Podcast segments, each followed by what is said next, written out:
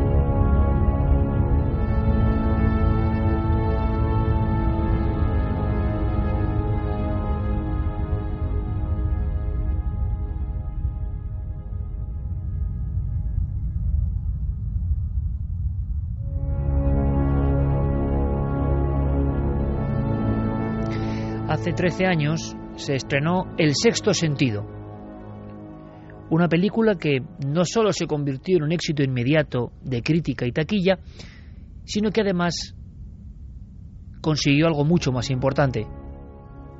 Varió nuestra forma colectiva de entender el misterio.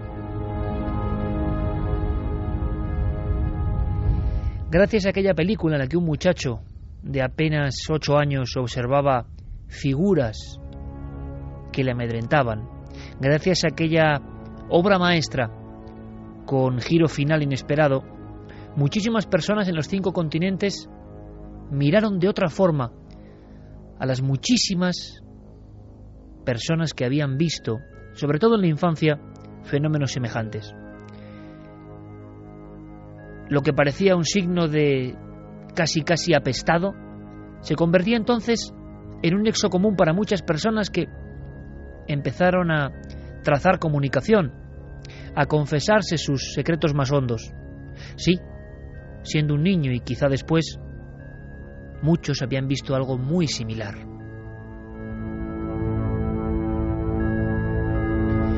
Y en ocasiones esas formas similares como arquetipos que no parecen amables se visten con las mismas galas, se tocan con los mismos sombreros, parecen figuras de otro tiempo, de otra época.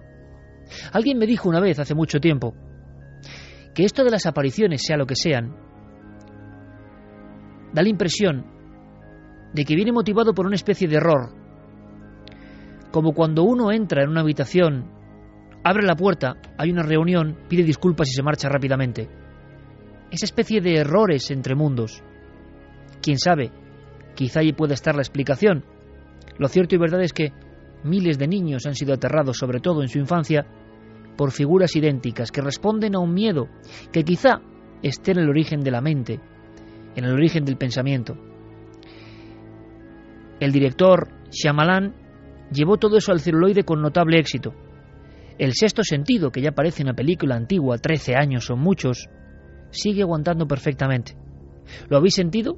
Al escuchar las voces sin imagen, simplemente con la fuerza de la voz, todos hemos percibido el mismo escalofrío, un muchacho atormentado y un maestro que le guía por ese mundo. En cuatro días en España desbancó al Rey León, a Parque Jurásico o a la amenaza fantasma y se convirtió en aquel momento en la más vista de todos los tiempos en nuestro país. Hoy ha recaudado cerca de 300 millones de dólares. Superó, en Estados Unidos tan solo estoy hablando, a la Guerra de las Galaxias de inmediato. Y era una simple película no de tanto presupuesto que hablaba de apariciones que tenían los terrores infantiles como epicentro. Casi como homenaje, nosotros podemos hablar hoy de un caso real, de un caso que estamos investigando, el proceso está abierto. Le preguntaba al compañero Carlos Largo cómo llamar a esta historia, y entre los dos hemos ideado algo así como la historia del exorcismo del padre Henry.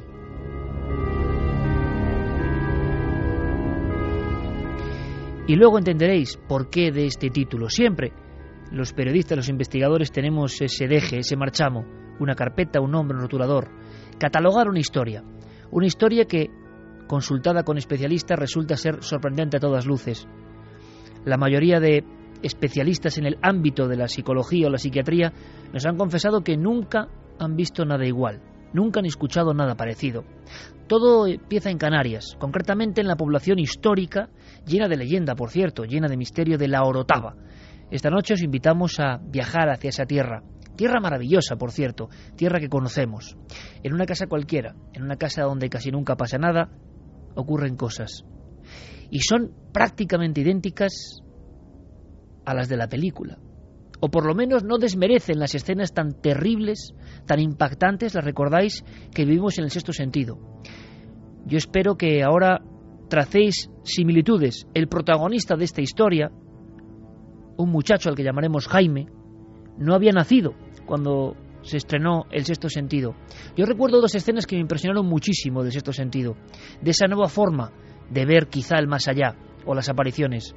Una era tremenda, era ese niño, ese niño atenazado por sus propios miedos, por la visión diferente de algo, que iba por un pasillo.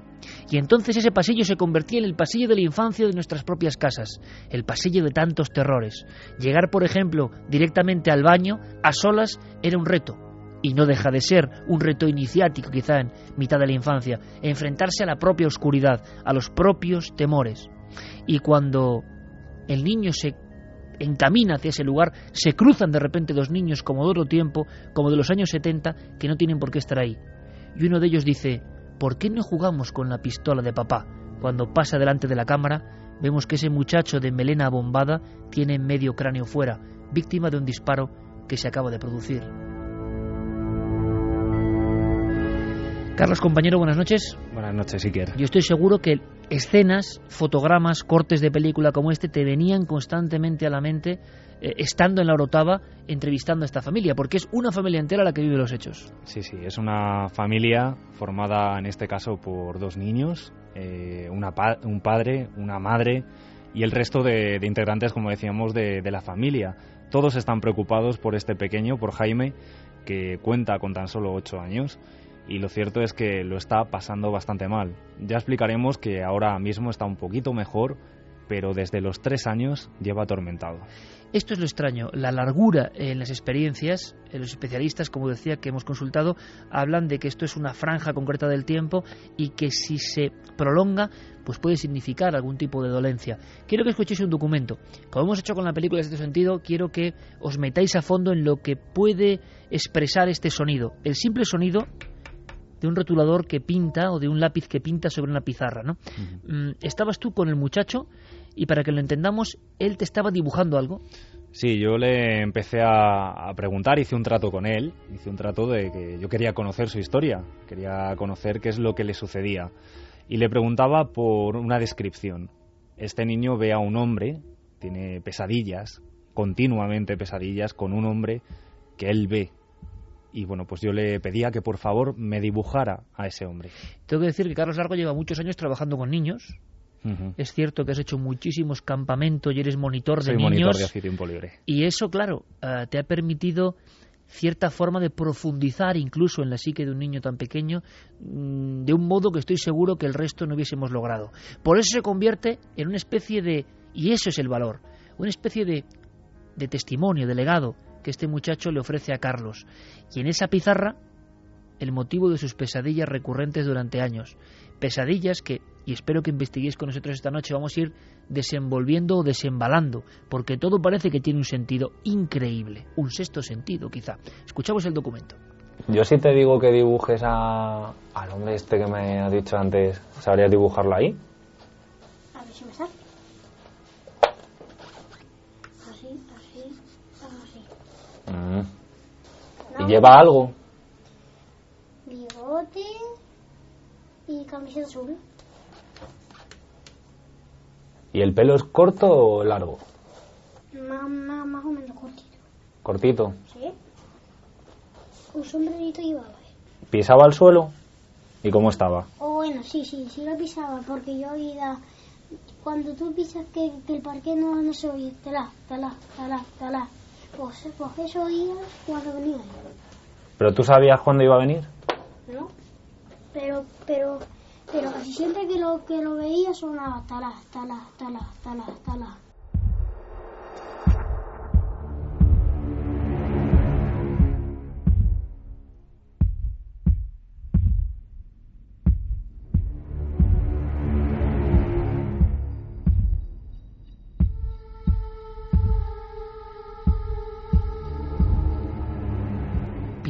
Que él oye, escucha el resonar de la madera.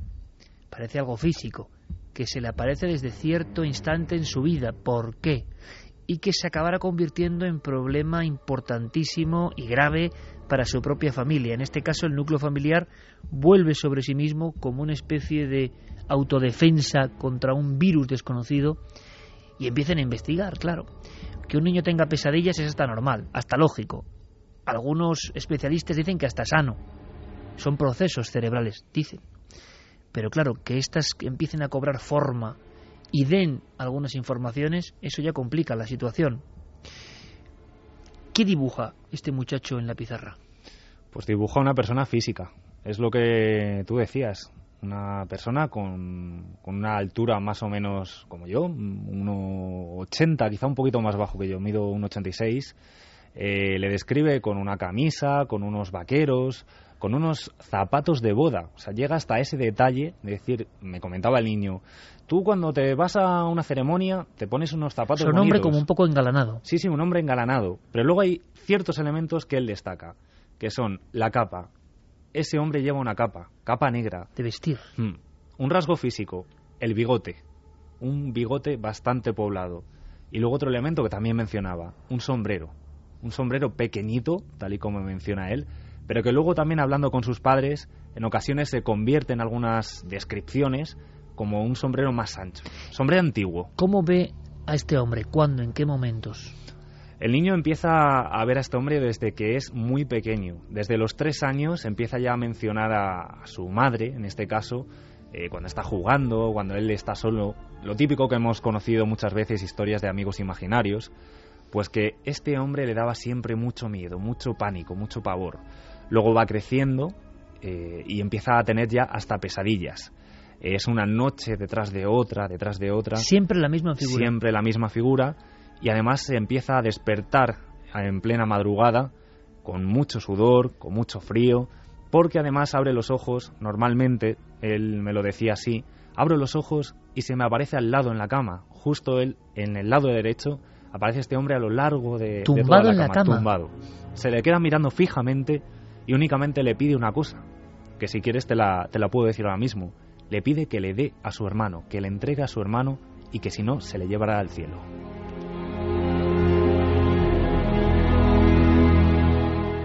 Esta es una historia con muchos elementos, evidentemente. Seguro que muchos añadidos por el propio miedo. Seguro que muchos mm, pavimentados por la propia sugestión de una persona tan pequeña, pero que, digámoslo así, tiene un shock inicial. Todo empieza cuando se trasladan quizá de casa, siempre he vivido en esa casa. ¿Cómo es la casa, Carlos? La casa es una casa moderna. No tiene muchos años, tendrá como mucho unos seis aproximadamente. Es una casa bastante amplia. Eh, tiene su salón grande, tiene varias habitaciones, en este caso la de los padres, la de este niño, la de su hermano, que es más pequeñito.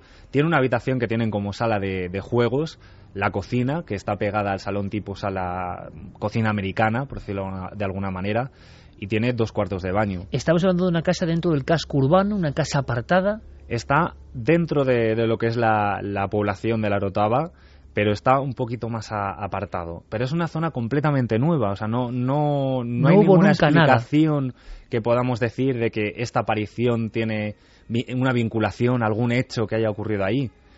Existen teorías que luego iremos conociendo, pero no hay nada a priori que, la familia puede decir, es este hecho el que está provocando que mi hijo, que quizá pueda tener una sensibilidad mayor, eh, pueda, pueda decir, pues estoy viendo a esta persona. No lo vinculan a nada. Vamos a seguir aprendiendo un poco del caso. Antes incluso de abrir las vías de contacto, ya sabéis, por supuesto, nuestro compañero Fermín Agustí estará muy atento, como lo está Noel Calero con nuestras músicas. Fermín estará recopilando porque además nos interesa toda vuestra información, las vías de contacto ya abiertas eh, por supuesto, la nave del misterio en Facebook y en Twitter, nuestra única vía oficial en las redes sociales, nave del misterio, la nave del misterio en Facebook y Twitter, milenio 3 con número la página web de la SER y, en fin, ahí tenéis todos los contenidos y todas las formas de poneros en contacto. Sobre todo queremos saber si habéis vivido experiencias similares. Fermín estará muy atento recogiendo algo que y Santi nos contará. Santi, buenas noches, compañero. Buenas noches, Iker. Eh, porque luego tenemos información para contrarrestar. Esto no parece casual y nos ha sorprendido. Indagando en la antropología, indagando en los incluso temarios médicos, nos hemos encontrado con personajes calcados y tenemos que saber por qué. Y además, en la propia historia de este programa, han llegado esta misma semana han llegado testimonios y no sabían desde luego que íbamos a tocar este tema describiendo y luego recuperaremos el documento Carlos el mismo ser o muy parecido. Estamos ante un arquetipo del mal y ¿por qué el mal se plantea o se presenta así? Eh, ¿Puede ser realmente grave para una persona y más para un niño? Está la salud de un niño en juego. Este tipo de apariciones, ¿tienen que hacer algo los padres? Hay que conocer la familia, hay que ir paso a paso. Yo os invito a la investigación en vivo, como lo estamos haciendo, y que seáis detectives con todos nosotros. Vías de contacto, por supuesto, ya abiertas. Y atención, porque hay un momento importante, cerca de los cuatro años, también nos recuerda esto, a esto sentido. Hay una tienda de campaña, nos habla la propia madre. Yo quiero que la escuchéis. Con unos cuatro años le regalan una tienda de campaña a él. Se la montamos, la tienda de campaña, y no, no quería entrar. Yo me doy cuenta de que era al principio sí entraba a jugar, entraba a su juguete, se sentaba dentro, pero llegaba un momento en que no entraba dentro. Entonces le pregunté que por qué no, que si es que ya no le gustaba su tienda de campaña y me dijo es que dentro de la tienda de campaña estaba el señor con el sombrero y el bigote.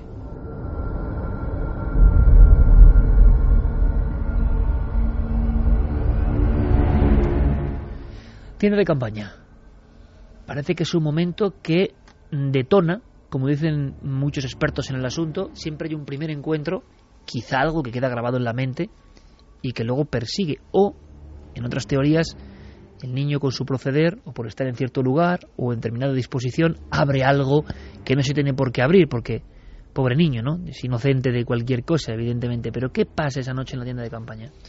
Es que tú fíjate, tiene tan solo cuatro años. ¿Qué se le puede estar pasando a un niño de cuatro años para Y antes, a la llegada a esa casa, no, no había ocurrido nada. Anteriormente nada. Nada. Sí que menciona la madre que en alguna ocasión con tres años pues había empezado a tener algún amigo imaginario, pero la primera vez que empieza a mencionar a este hombre concretamente y que no para de describirle hasta el día de hoy, que tiene ocho años, es en ese momento de la tienda de campaña, que no quiere entrar antes sí que jugaba él solo con sus muñecos, pero luego no quería, no quería volver a entrar porque le, entraba un pánico tremendo. ¿La tienda no estaba en el exterior, sino dentro del cuarto? Dentro del cuarto. Que es una escena idéntica, por cierto, a una del sexto sentido. Eh, entra el muchacho protagonista en la tienda de campaña y dentro hay una niña que vomita en ese momento. En este caso, como decíamos, ve a este hombre de bigote, capa, sombrero, y que continuamente le indica eso, que quiera eh, a su hermano luego con los años posteriores. Es el mensaje que le transmite. Él entiende ese mensaje, es decir, no solo ve una figura que se tumba en la cama, sino que dice esa palabra o que él de alguna forma absorbe ese mensaje y lo transmite con total seguridad a sus padres. Mm. ¿Se lo llega a contar a los padres? En un primer momento no, no porque el niño tiene miedo. El niño piensa que sus padres no le van a creer, que se lo ha inventado y que le van a dar, digámoslo así, en su mundo como loco, como un niño loco no quiere contarlo. Aparte por otro hecho, porque la misma madre nos lo cuenta, y él también nos lo dijo, que ese hombre le decía que si algún día lo contaba, que le veía a él, que pasaría algo muy, muy malo. Entonces, o sea, imagínate... que ese hombre del sombrero que ve perfectamente, físicamente, como quien ve la imagen de un espejo, da esos dos mensajes clarísimos a un niño tan pequeño. O, que, o le da la vida de, de su hermano, en este caso, y que no lo cuente, que va a pasar algo malo, y que si no, se le llevaría a él al cielo. Estamos uh, haciendo una experiencia un tanto diferente, que es simplemente, sin poner más adjetivos, investigar un caso. Además, esta familia nos ha abierto sus puertas amablemente. Esta familia ha tenido que pedir ayuda y ya os digo, como en otra célebre película, El exorcista, se cumple eh, un itinerario realmente dramático Luego lo contaremos, pero se ha pasado por psicólogos, mundo de la psiquiatría, neurología, también, vamos a decirlo, incluso curanderos, santeros que cuentan cosas muy extrañas, y se ha acabado ante eh, el ministerio sagrado de la Iglesia. Un proceso idéntico al de la famosa novela de, de William Peter Blatty. Pero esto ocurre en Canarias en pleno siglo XXI. Como es muy interesante y seguro que hay muchos contenidos que pueden hacernos aprender algo en torno a las entrañas de cosas que superan a la ficción, vamos a seguir la investigación. Aquí no es cuestión de juzgar, sino de simplemente mostraros cómo nosotros estamos investigando. Claro, ¿qué haría un investigador en este momento? ¿Cómo es la familia? ¿Qué observas en la familia? ¿Qué te llama la atención o te deja de llamar la atención? ¿Cómo es su estado de angustia? ¿Son gente joven, gente mayor? Son gente joven son gente joven. Además, eh, como decíamos, debemos de agradecer cómo se han portado con nosotros, cómo nos han abierto las puertas de su casa. Son gente trabajadora, gente normal y corriente y que están preocupados por su hijo. ¿Tienen un buen estatus, un estatus normal? Sí, sí, de un estatus no, normal, un estatus económico normal. Y, y, bueno, sí que estamos hablando de que la familia ha habido un, un pequeño acontecimiento que, que es que ha habido una separación pero en ese momento en el que el niño comienza con todas estas imágenes, la familia estaba unida. No había esa separación de los padres. Ha sido posterior. Es más, es reciente. Ahora la pregunta que podemos lanzar es si eso puede ser un detonante o lo que empieza, eh, digamos, mmm, generando el caldo de cultivo, mal caldo de cultivo de una separación, puede influir o no. Pero la historia se complica mucho más. ¿A ti te hablan con mucha angustia todos los miembros de la familia? Sí.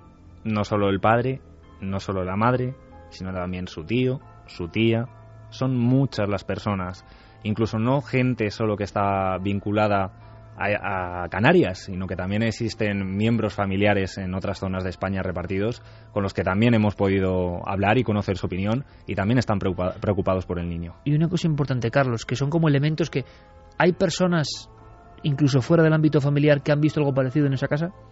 Sí, sí que ha habido amigos de la familia, amigas de la familia, incluso como decías tú, santeros, videntes que se han consultado y que también lo han vinculado siempre, siempre, siempre. Eh, se ha mencionado la palabra caminante, que hay un caminante en la casa, pero también siempre, como decíamos, a un elemento negativo, algo maligno. Que hay Una en la entidad casa. posiblemente negativa. Eh, siempre según los que saben de estos temas. Nosotros como periodistas lo contamos aquí como nos ha llegado. Pero aquí viene un documento que es interesante cómo reacciona la familia cuando personas ajenas describen algo idéntico a lo que dice el niño. Pues me entero a través de otra persona. Yo pensaba que el niño lo que tenía eran pánicos nocturnos, que tenía pesadillas, que simplemente era eso. Y él una persona, un adulto, me describe que en la casa había un señor con sombrero y bigote. Entonces recuerdo que, que cuando él tenía los tres añitos me hablaba de ese señor con sombrero y bigote. Me lo describe el adulto exactamente igual.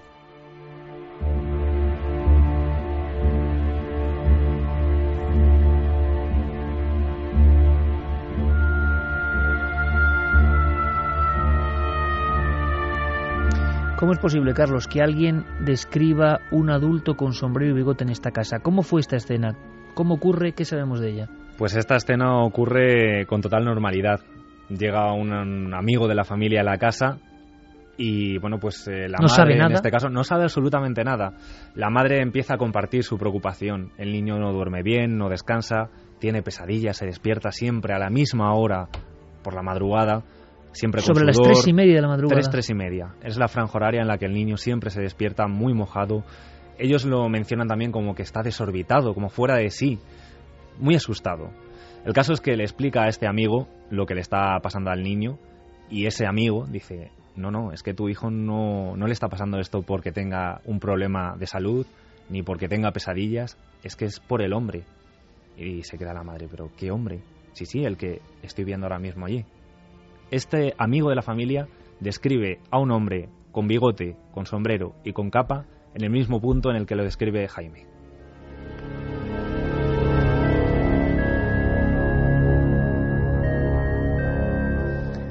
Escuchemos ahora al padre, antes de saber algo de esa figura arquetípica. Escuchemos al padre porque es rotundo y es otro miembro diferente de la familia. Em, llega un momento en que esto se convierte en problema. De anécdota pasa a problema. Cuando personas ajenas mm, hacen un retrato robot de lo mismo sin haber hablado con el niño, uno cómo debe sentirse. Desde luego preocupado, extrañado. ¿Qué clase de broma es esta? Escuchamos al padre. El, más que la tierra lo describe con un sombrero eh, negro una capa negra y llegó un momento que decía que tenía como si fuera una pistola eh, y, dice que le aterraba, que se iba a llevar al hermano y, y, amenaza tras amenaza y el niño desorbitado no, no sabía lo que hacer ni cómo expresarse y contarlo estando conmigo él a, un metro. Me dijo, papá, eh, eh, tienes, a, tienes a alguien a los pies de la cama y te está mirando.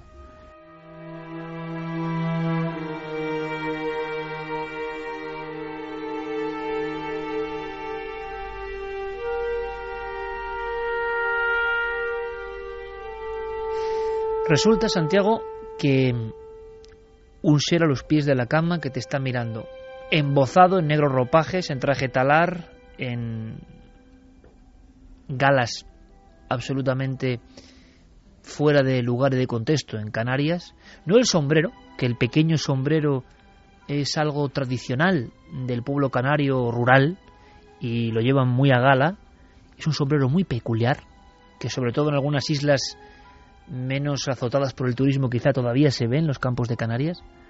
Pero esa figura en concreto, un hombre con una especie de de sombrero de la ancha, lo hemos contado incluso en algunos casos en la televisión en cuarto milenio como una figura que se ha visto en varias ocasiones.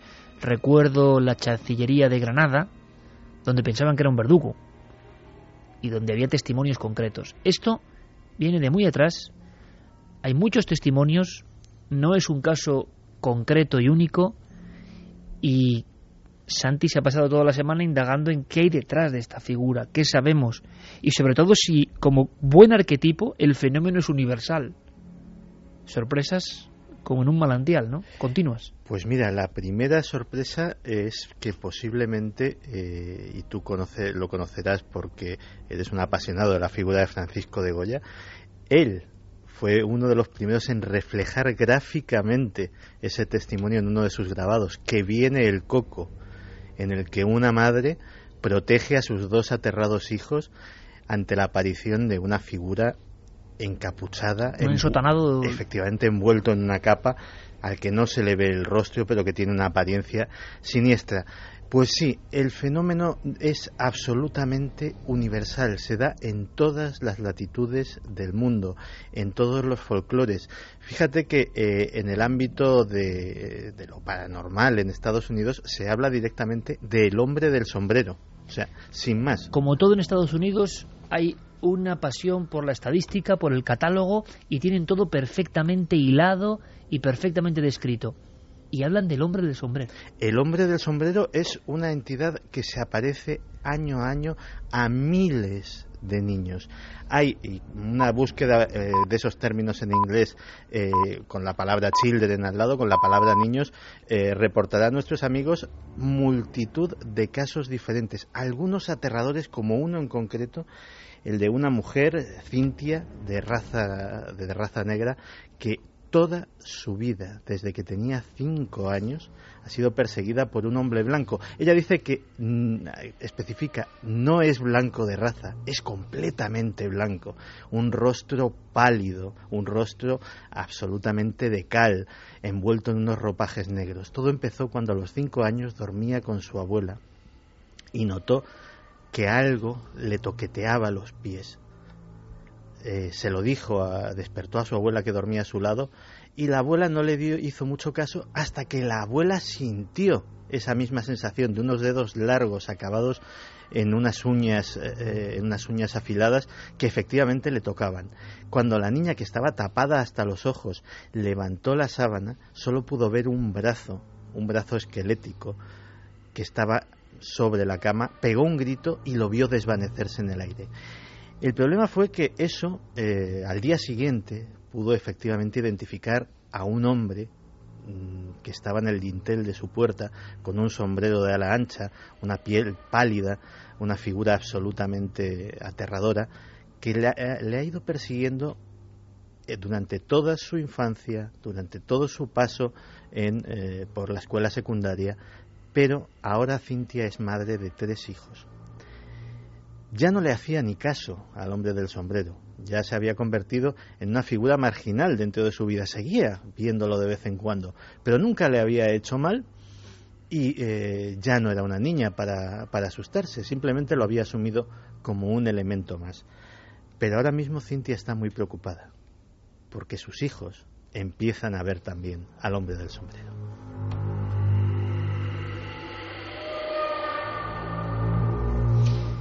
Con Santi iremos compartiendo esta información, viajando por el mundo, sabiendo a qué ha llegado, qué conclusiones. Es increíble, diferentes culturas, diferentes formas de pensar, diferentes épocas incluso. Mencionaba Santi siempre acertadamente a Francisco de Goya y Lucientes. Él, en los desastres de la guerra y en los caprichos, hablaba de que viene el coco e imaginaba esa forma gigantesca, idéntica, y estoy seguro que muchos amigos de nuestra nave del misterio, tanto radiofónico como televisiva, me entenderán perfectamente, como uno de nuestros clásicos predilectos que hace poco recreábamos en un caso límite, el caso de Saucedilla, esa especie de ensotanado alto, famélico al mismo tiempo, imponente, imposible en su forma, pero que está ahí y que parece que va en busca de un testigo para comunicarle algo quizá. Bueno, Goya en ese dibujo hace algo idéntico. Esta semana como hace unos 15 días se emitió ese capítulo en Cuarto Milenio con el ensotanado de Saucedilla, hemos recibido, y yo lo llamo efecto caja de Pandora, un sinfín de comunicaciones que hablan de esas figuras ensotanadas y algunos testigos en diferentes puntos del planeta, recuerdo por ejemplo un caso de Argentina, nos describen siendo niños junto a una casa o dentro del pasillo de la casa, a la figura embozada, sujetándose la propia capa y muchas veces con un pequeño o gran sombrero algo absurdo, a no ser que sea un miedo que esté muy dentro de nosotros y que nosotros de alguna forma vomitamos psicológicamente o psíquicamente. Psicorragia, decían también los supuestos entendidos, ¿no? Plasmar eso que está dentro de nosotros. Lo curioso es que Goya, que pintaba muy bien los miedos, incluso en las escenas taurinas, contaba la historia del llamado licenciado de Falces, que para que su número fuese una mezcla de jugarse la vida y casi terror, se embozaba en una capa negra y un sombrero de la ancha, no dejaba ver su cara, y Goya le impresionó tanto que con agua fuerte lo dibujó. ¿Os imagináis el ruedo con unas pocas antorchas en la noche y ese hombre burlando al toro? Yo estoy recordando ahora, viajando al fondo del arquetipo, y la semana pasada hablábamos de Jung y de la fuerza de los símbolos que no saben ni de tiempo ni de espacio y que están con nosotros desde siempre, recordáis otra película, ya que hablamos hoy también de cine, muy célebre, que es Poltergeist, la segunda parte. ¿Recordáis ese homenaje en la producción, en la producción de Spielberg, eh, el que pone el dinero de alguna forma, que quiso que hubiese una figura que es bien curiosa, de un reverendo, absolutamente siniestro, cara cadavérica, eh, luego ese actor murió poco después, que iba con esa especie de traje talar y un sombrero y que se acercaba poco a poco a la niña diciendo Dios está en su sagrado templo y se iba acercando, ¿no? Eso lo convirtió en una escena de terror absoluta, es decir, el arquetipo funcionando. ¿Qué hace esa familia en Canarias? ¿Cómo intervienen? Eh, ¿Qué empiezan a hacer? ¿Cuál es la primera etapa? Creo que la psicología. Hmm. Lo llevan a una psicóloga. Sí, una psicóloga de- además de la propia familia. La psicóloga le empieza a preguntar a- al niño, empieza bueno, pues a preguntar de distintas formas para ver si comprobar si podía ser un elemento imaginativo, algo propio que se estuviera inventando el, eh, el pequeño. Sin embargo, no. Eh, todos sus principios se descolocan cuando comprueba que el niño, además eh, vinculado a su propia familia, como decimos, siempre le describe esa persona con los mismos elementos. Es un hombre joven. El, el niño no sabe, no sabe, no conoce la edad tampoco, no es capaz de describir si es joven, si es viejo, porque la cara no tiene unos elementos muy definidos. Lo que sí que tiene claro es el bigote. El bigote es el que siempre repite, pero en la edad de, yo le preguntaba, pero no, no, no mencionaba si era viejo, si era joven. ¿Qué dice la psicóloga en su análisis? En su análisis que no puede hacer nada, que no puede hacer nada por su, por su familiar en este caso y que, bueno, pues hay que hacer un análisis neurológico. Acuden también al neurólogo, el neurólogo le hace un estudio, le chequea al niño completamente y nuevamente se, bueno, se concluye que el niño está bien, que no tiene ninguna alteración, porque además también nos mencionaba a su madre que padecía bastantes dolores de cabeza, que pues, quizá ahí estaba la razón, para nada. El niño estaba sano. No hay ninguna y no hay afectación nada, orgánica en el nada, cerebro. Nada en cuanto a salud, estaba descartado completamente. La familia se queda muy agobiada al seguir estos síntomas, el niño sigue viendo a ese hombre y bueno, pues deciden llevarle... Una cosa antes, Sí. Carlos. Sigue viendo ese hombre. ¿Los cachos son a diario? ¿Ocurren a diario? ¿Ocurren siempre en el mismo lugar de la casa a determinada hora? Llega un punto en el que el niño, digamos que empieza a soñar, empieza a tener esas, esas pesadillas prácticamente semana sí, semana no. Eh, como decíamos, le ve al lado de la cama, pero lo preocupante es cuando se extrapola, digamos, esa imagen ya a su vida diaria. Está jugando, le observa y está en la puerta o está en el pasillo, ya no solo en la habitación. Siempre dentro de la casa. Sí, siempre es de- dentro de la casa, pero también llegó un punto en el que incluso en otros domicilios como el de su tío, también llega a verlo, o en el domicilio de, de sus abuelos.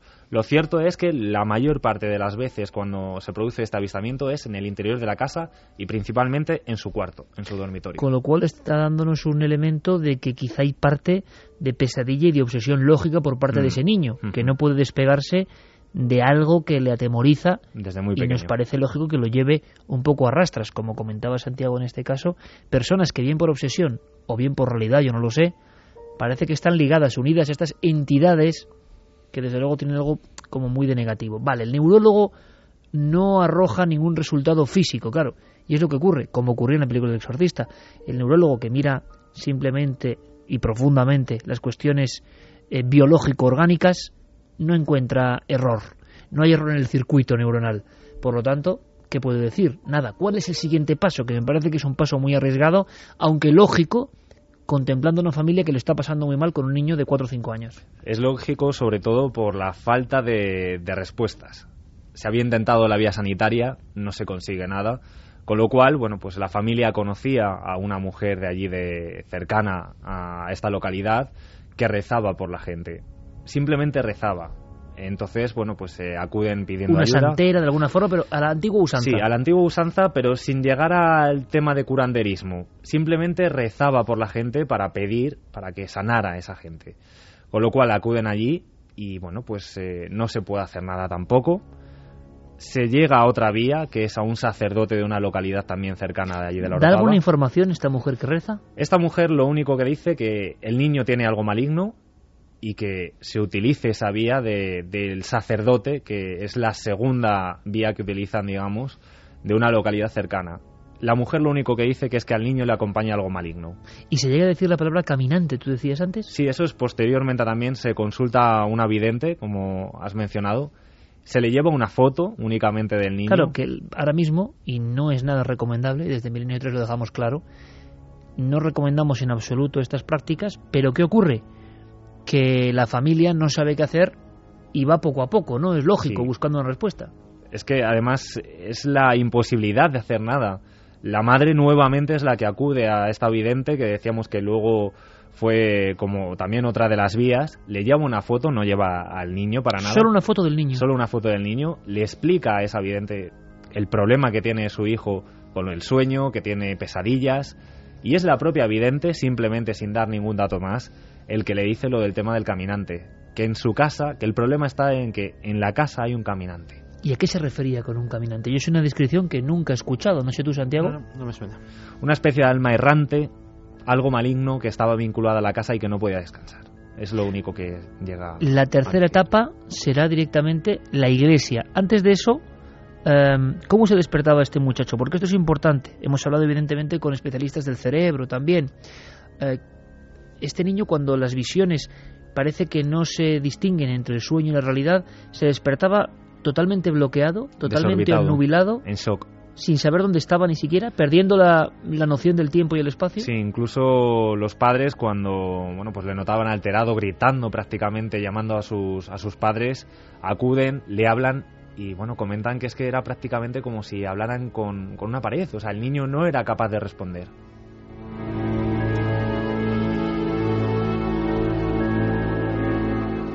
Y con seis años empieza a despertarse varias veces en la noche gritando, pataleando, chillando, muy descontrolado, demasiado descontrolado. Eh, y después, como a los tres meses de empezar con, con esto, despertarse así muy, muy a menudo, nos empezamos a dar cuenta de que siempre se despierta a la misma hora, entre las tres y las tres y media. Muy mojado, la piel fría, eso sí, y como, como si estuviera ido, desorbitado, o sea, una persona que está y a la vez no está.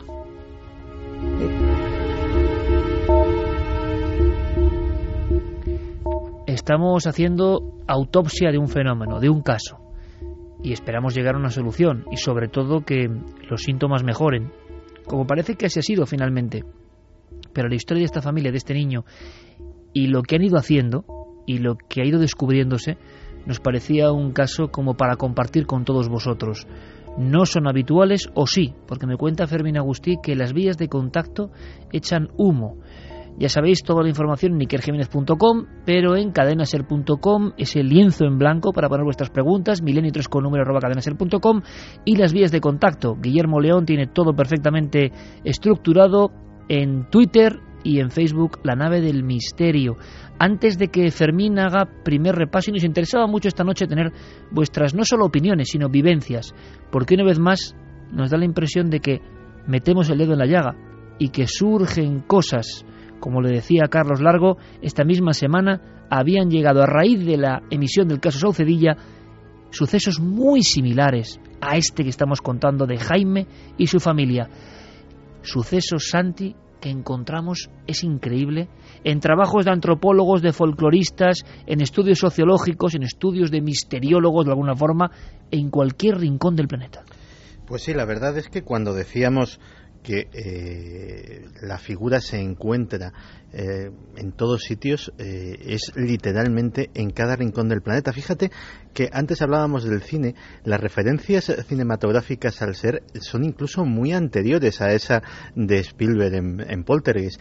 Eh, todos recordarán la famosa película La Noche del Cazador, en que Robert Mitchum también encarnaba, en este caso era un ser de carne y hueso, era el padrastro de unos niños, un padrastro asesino, pero precisamente como era, un ser alto, enjuto, ataviado de negro y con un sombrero llamativo de ala ancha. Pues bien, eh, esa, esa descripción eh, con, concuerda perfectamente, por ejemplo, con eh, la que hay en muchos eh, países sudamericanos de una figura que se llama el cucuy, que mm, el nombre deriva del coco español, pero que eh, aparte de esta, de esta descripción tétrica se caracteriza por tener unos ojos rojos como candiles encendidos que aterroriza a sus pequeñas víctimas y eh, en países como en Rumanía o en Italia tiene otros nombres, allí lo llaman el babau.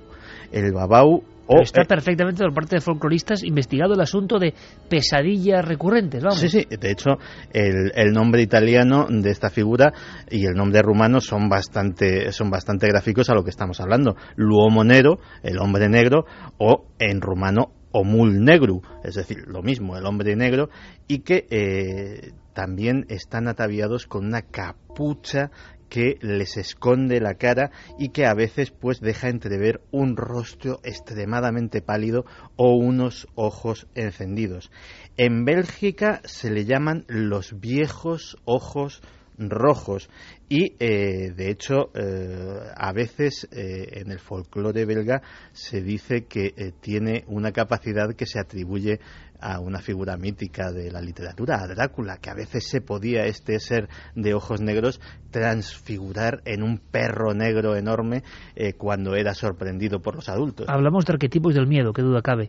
Y si estos llegan tan hondo en la mente que pueden convertirse en una realidad, pueden cruzar la frontera. ¿Sí o no? No sé qué opináis. Hemos lanzado una encuesta eh, que ahora Fermín nos dará los resultados también exactamente sobre si creéis en la presencia de entidades negativas o no. Porque todo esto para la familia, para quien lo vive, es muy negativo. Y ahora vais a ver, porque ¿tendrá que ver con lo que pasó en esa casa? ¿Ese hombre del sombrero era alguien? ¿Fue alguien? ¿Sigue ahí por algo?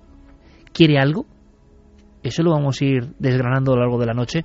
Nos parece una historia realmente apasionante, pero también entendemos que si hay entidades en el más allá, si hay un más allá y hay entidades que están aquí, que sean negativas cuesta creer un poco, ¿no? ¿O no? ¿Qué opináis? Me gustaría saber vuestra respuesta y cómo están los porcentajes ahora mismo. Pero es curioso, Santi, eh, da la impresión de que esa sensación, ese arquetipo, ronda a las personas siempre en la pesadilla común, en muchos testimonios te has encontrado de diferentes países que no es que aparezca dentro de la casa, sino aparece rondando la casa y como ocurría en Saucedilla, que es curiosísimo. Recordáis amigos, un caso que hemos contado muchas veces porque lo tiene absolutamente todo, ese pueblo cacereño cerca de la central nuclear del Maraz, atemorizado por una especie de torre humana encapuchada, que uno de los testigos, Mare del Mar Mariscal, es un caso que a mí me aterró de verdad. Baja a la basura, luz encendida a su espalda de su propia casa, la familia reunida, un acto tan mundano, y dentro de la verja, pero dentro de su casa, está ese ser, y lo describe con la cara alargada y pálida. Llega a verle la cara. Es más, María del Mar Mariscal, en pleno shock, y en un caso que obligó a la Guardia Civil a peinar el pueblo en varias ocasiones sin resultado, describía hasta una especie de cicatriz. Describió una especie de cicatriz. Pero lo que ella recordaba sobre todo es que aquel individuo, aquel ser, lo que fuera, era muy alto, muy delgado, estaba dentro ya de lo que es la parcela muy pequeña, no muy lejos de ella, y que extendía una mano y le decía que se acercase. Ese tipo de símbolos, estamos hablando de la fuerza de los símbolos, de por qué se reproducen por el mundo, aparecen en otros lugares de una forma también absolutamente gráfica. Pues tú imagínate la tremenda sorpresa que se debió de llevar Denise, una joven tejana, que eh, ni siquiera recordaba que eh, de niña había, había tenido este tipo de experiencias. Sencillamente había sido un episodio de su niñez que había olvidado. Cuando tenía 17 años, estando en casa de su abuela, ni siquiera en su propia casa, casa en la que nunca había habitado, era una visita familiar, pues con motivo de una festividad como puede ser Navidad o Acción de Gracias, pues eh, estaba durmiendo en un cuarto de invitados y notó algo en la ventana. Y cuando se dio la vuelta, todo ese recuerdo de esas experiencias terribles que la aterrorizaban de niña, de esa figura extraña que parecía vigilarla o acosarla, se le vinieron de golpe porque vio ese mismo rostro en la ventana del cuarto, extendiendo una mano, una zarpa, y arañando o tocando de una forma extraña los cristales. El grito fue tremendo y como puede y como suele suceder en estos casos, sirvió para eh, que esa figura se desmaterializase en el aire. Pero desde luego los casos son miles y hay una cosa muy curiosa porque todo lo que he citado del marco del, de la antropología era del ámbito occidental pero es que en otras culturas culturas que no tienen nada que ver con la Aparece nuestra también el nombre del sombrero. aparece también Pero eso me lo cuentas luego, Santi. Y es más, me cuentas también si dentro de los popes de la psicología, por ejemplo, Jung, no sé, si alguien habló de este arquetipo, si representaba algo. Si dentro de los arquetipos, el anciano venerable, la madre diosa fecundadora, aparece también, imagino que dentro del oscuro diabólico desconocido, esta figura. Vamos a seguir sabiendo de la familia de Jaime, del caso de la Orotava, de qué pasa cuando de la neurología y la psicología llegan hasta la iglesia. Hay un proceso y los casos de visiones del hombre del sombrero continúan incrementándose. Pero ahora conectamos con nuestra central de datos. Fermín Agustín, compañero, buenas noches. Buenas noches, Iker. Eh, me decías por línea interna que estaban llegando un sinfín de mensajes. ¿Le echamos una ojeada primero a la encuesta digital que tenemos ya en ikerjiménez.com? La encuesta de la semana, ¿crees que existen las entidades negativas? Gana el sí con un 87,4%. 87,4%. Frente al no con un 12,6%. No me lo esperaba en absoluto, de verdad. Yo pienso que hay toda una línea de personas que piensan que, que esas entidades negativas, negativas no pueden hacer daño, ¿no? Bueno, 87%, ni más ni menos, más. Eh, vamos con mensajes, Fermín. Antes de contarte las historias de los oyentes, eh, Cinéfilo Málaga recuerda a Insidious, una peli reciente sobre un caso parecido. Sí. Niños y entidades negativas que quieren cosas, por ejemplo. Sí, señor. Javi, mi amigo me contaba que el de pequeño, cuando se quedaba a dormir en casa de su tía, una casa de vecinos muy antigua del casco antiguo de Córdoba, vio varias veces a un hombre con una capa negra. En Córdoba, qué curioso, porque también tenemos testimonios, en Córdoba en concreto, de un hombre con la como en Granada, como he comentado antes, incluso para que veáis hasta qué punto llega esto. Esto que estamos simplemente con vosotros sobrevolando, tocando, nosotros no sabemos qué es, ojo, no sabemos qué es. Ahí está un libro muy célebre de Rafael Casares eh, sobre la historia de estos fenómenos en Granada y la portada es el hombre embozado en capa negra y con sombrero. Carlos de las Palmas, buenas noches, milenarios. Algo parecido a lo que contaba Santi me ocurría a mí de pequeño casi todas las noches. Notaba algo en los pies de la cama que me despertaba. Nunca me atreví a abrir los ojos. Esto es muy curioso lo que dice Fermín. Eh, otro testimonio, empiezan las visiones, claro, ¿será parte de la pesadilla?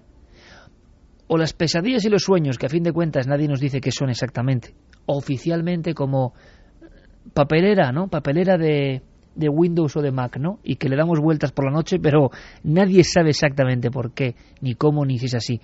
Pero en este caso también el niño, bueno, luego lo vamos a escuchar al niño. El niño cuenta, Carlos, y luego lo vamos a escuchar porque es tremendo cómo esto le toca. Esto mm. le advierte, le palpa, le toca en la cama y es cuando lo ve, ¿no? Es siempre como... a notarle. Es como un estado de, de, que eso llega a, a, pedir que te despiertes. Mm. Le provoca que se despierte efectivamente, como si ese elemento le transportara a una realidad paralela que él tiene. Vamos con más mensajes. Ana Ibáñez, mi hijo de pequeño tenía pesadillas con un hombre vestido con traje negro y sombrero. Pasó durante mucho tiempo, lo pasaba tan mal que yo tenía que dormir con él. Fue horrible. Yo, fijaos, es curioso que en ámbitos muy cercanos y muy queridos me he enterado, eh, y no de ahora, sino siendo eh, tiempo de la infancia de alguien que también llegó a ver esta figura. O sea, debe haber algo en nuestra psique colectiva que conecta con la figura, de, quizás porque es muy imponente y nosotros reflejamos así el miedo o no. Una cosa que quería añadir a raíz de este mensaje, esta oyente nos mencionaba que eh, su hijo dormía con ella, pero es que en este caso el niño se ha negado a dormir en la casa. El niño lleva sin dormir en la casa prácticamente un año. No quiere porque vive esa experiencia tan terrible. ¿Y duerme en casas de parientes? Vive en casa de los abuelos. La madre actualmente sí que duerme sola en esa casa. ¿La madre ha visto algo? La madre ha sentido, ha sentido frío, ha sentido, se ha sentido acompañada en numerosas ocasiones, objetos que se caen, pero nunca ha visto a ese hombre. Pero el niño no quiere dormir y se ha tenido que trasladar, junto a su hermano pequeño en este caso, a la casa de los abuelos. ¿Te llamó algo la atención de la habitación en sí?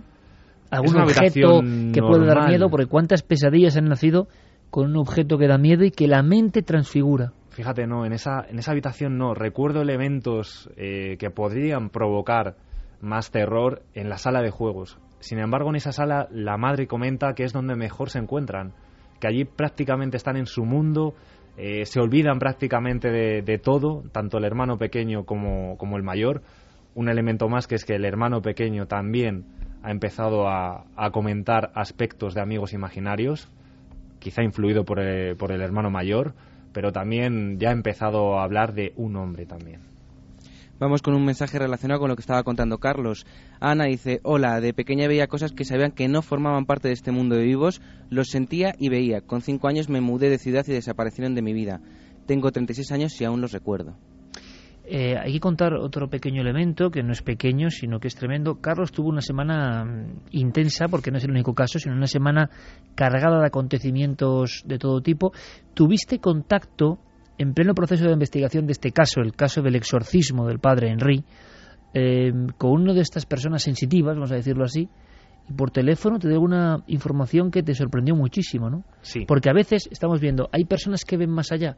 Yo es que estoy convencido que hay personas que a veces ven más allá. Que lo vean todo el rato ya es lo que no logro yo entender. Pero que de vez en cuando vean cosas que los demás hemos perdido esa facultad para verlas, mm, casi estoy convencido. Eh, ¿Te ocurrió? Hay personas que han mantenido esa antena, yo no sé si por defecto o por virtud, recolocada o en posición con esa visión mucho más amplia. En plena investigación, para otro caso, tú hablas con esta persona sensitiva de la provincia de Cádiz y te dice algunos elementos, a mí esto me sorprendió mucho, eh, porque yo estaba en comunicación contigo, que casi ni, ni sabías y te lo estaba contando por teléfono. Esto ya no es el fenómeno del misterio de lo que ve el niño deja de ver, sino de que hay otras personas. Y en la distancia. En la distancia. ¿Cómo fue eso? Cuéntanos, anda. Pues era justamente en ese proceso. Mira, tengo ahora mismo los pelos de punta. O sea, no. Eh, era justamente en ese proceso que estábamos realizando las entrevistas, justamente en un descanso. Eh, tengo que hacer una llamada a esta persona sensitiva para otra investigación que, que no tenía nada que ver. Nada que ver absolutamente. Y que da mucho miedo también. De hecho, era la primera llamada que, que hacía este hombre. No le conocía, no le conocía de nada absolutamente, solo de, de otro reportaje que, que, habíamos hecho con él. Pero tú nunca habías hablado con él. Yo nunca había tenido ninguna conversación, no había cruzado ninguna palabra. Me presento, le digo, bueno, pues eh, todo lo que vamos a hacer en la siguiente investigación eh, y me habla de unos elementos que dice, no, no, eh, Carlos, ya he empezado a ver, ya he empezado a ver. Y digo, bueno, pues eh, coméntame qué es, qué es lo que ha pasado. digo, porque no te he llegado a contar absolutamente nada. Dice, bueno, ve a un niño, a un niño con esta forma de pelo, me dijo el color del pelo, exactamente acaba de entrevistar a Jaime. Coincide. Coincide el mismo color de pelo. Tiene esta edad, variaba unos pequeños años. Luego daré mi posible teoría también sobre lo que podría haber este hombre. Y dice, y además está rodeado de, de gente alrededor, concretamente unas monjas, unas hermanas que están rezándole. Acababa de hablar tanto con la madre del niño como con Jaime. Ahora los oyentes conocerán más datos de todo el proceso que siguieron, pero efectivamente este niño estuvo rodeando, rodeado durante un momento por unas hermanas que, que le rezaron. La semana pasada, ya lo decía Carlos Largo, nuestro compañero, que había tenido ese auténtico bautismo de fuego en el mundo del misterio con esa semana de autos. Y no solo por este caso. Pero si imagináis al reportero, en Canarias en concreto, envuelto en esta extraña pesadilla común de una familia de gente normal, de gente honesta, de gente que tiene un problema. Eh, no sabemos qué problema y simplemente indagamos. Y que le están contando y dibujando la historia de ese ser y contando la historia de ese niño y gestionando la historia habla con un sensitivo, vamos a llamarlo así, y le empieza a leer cosas, pues a unos 3.000 kilómetros de distancia y sin conocerse, que coinciden perfectamente. Claro, esto abre el abanico a... Puede haber personas que ven otras capas de la inmensa cebolla de la realidad, ¿no? Y que nosotros, quizá cuando somos niños, ¿no? Cuando somos niños parece que tenemos ese canal abierto, que vemos de otra forma. Y que todo eso lo vamos medio enterrando socialmente, desde luego, es enterrado a paletadas. Cualquier niño que se salga de la norma, ¿dónde va? Al neurólogo, al psicólogo, y evidentemente el psicólogo y el neurólogo le van a decir, niño, que no veas. Por eso el sexto sentido de la película pega el labonazo tan fuerte, porque dice, oigan, a nivel mundial, película de Hollywood, esto pasa, y a veces no tiene explicación. Y eso genera, yo creo, una retroalimentación de mucha gente que dijo, yo lo sé, a ciencia cierta, caramba, esto me pasaba a mí. ¿Veis? esto es verdad. Tenían que ver ese reflejo en la pantalla para decir lo que me pasaba a mí es verdad. Eh, de todas formas, Carlos, intensa semana desde luego y de verdad, Santi, se siente un poco de angustia y también de envidia, ¿eh? porque, porque estar metido en ese torbellino solo entiende la emoción que, que genera todo esto quien lo está viviendo y sobre todo quien se le rompen los conceptos. Sí, además eh, es... Eh, eh, posiblemente ese bautismo de fuego es un momento irrepetible en la vida de cualquier investigador. Es el momento en el que... Eh, Se te caen los pelos del sombrajo, sí, tú vas a nivel español. Con todas tus revistas y tus libros y tus programas oídos y vistos, pero no has tenido la iniciación de encontrarte cara a cara con decir caramba. Tú lo has dicho, iniciación. Sí, de hecho hay una cosa eh, muy bonita y tiene mucho que ver que son las iniciaciones alquímicas. A los alquimistas o a los aspirantes alquimistas, la iniciación simplemente consistía en una cosa, enseñarles que era posible.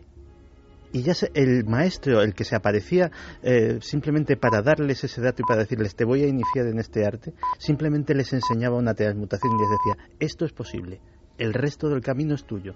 Yo solamente te he mostrado que es posible. Ese momento en el que lo imposible se hace posible delante de tus propios ojos es un momento que eh, marca y que cambia vidas y que me da mucha envidia a las personas que lo sienten por primera vez porque es una sensación irrepetible. Sí, única, única. Ya no solo tenemos a personas que sabemos que parece que ven más, sino a fenómenos que no acabamos de catalogar y que comprobamos con las vías de contacto con Fermín Agustí, que seguimos las abiertas y seguiremos recopilando información, que esto le pasa a mucha gente, a muchísima gente. Luego proseguimos, Fermín, la encuesta totalmente desnivelada, 87% a favor. ¿Qué nos queda? Seguir la investigación. Escuchemos de nuevo a Jaime, escuchémosle hablar con Carlos con absoluta eh, rotundidad y además con ese fenómeno, el misterio de lo que parece un sueño, o lo que oficialmente tiene que ser un sueño o pesadilla, tiene la facultad, siempre según el testigo, de tocar, de alertar, de rasgar un cristal en la noche, de tocar un pie para decir estoy aquí, como una manifestación que quiere decirnos algo. Escuchamos muy atentamente. Él que me tocaba la frente, los brazos, la barriga. ¿Quién es? ¿Pero quién es? ¿A qué te refieres? ¿A él? A ver. ¿Pero quién? El hombre. ¿Pero y hace ya mucho que no le ves? Hacía mucho que no lo veo. ¿Cómo que hacía mucho? Hacía unos, par de días que no lo veo. Pero casi siempre que vuelvo, a, algunas veces duermo bien aquí, ¿no? Pero algunas veces cuando vengo ya digo, ya duermo bien, ya duermo bien, pues me, pues me entran las pesadillas.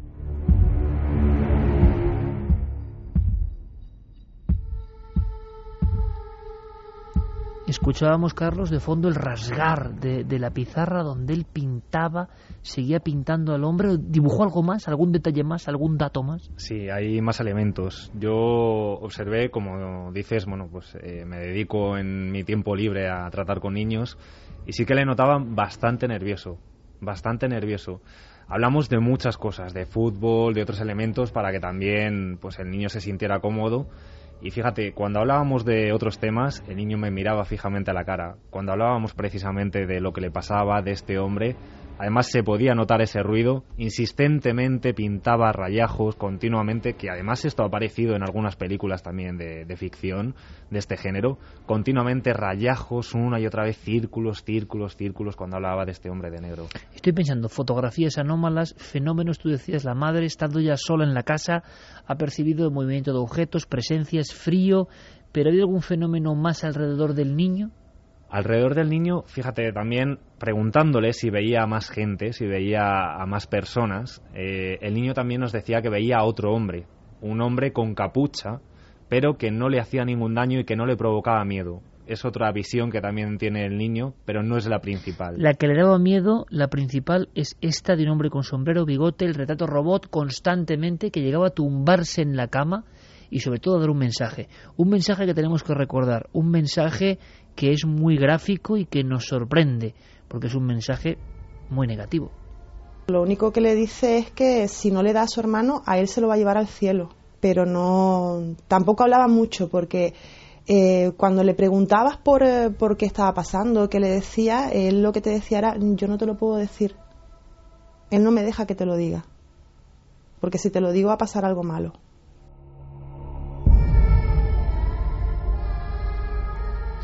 Y otro elemento, más testigos, más personas em, que en esa casa, como antes ha contado Carlos, hay más testigos del vecindario, amigos de la familia, que creen ver una silueta casi por accidente dentro de ese domicilio.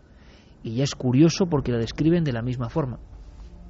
La visión mía era de que eh, era una pataleta, digamos, del niño que quería atraer mi atención para que él hiciera más caso. Eso pensaba yo.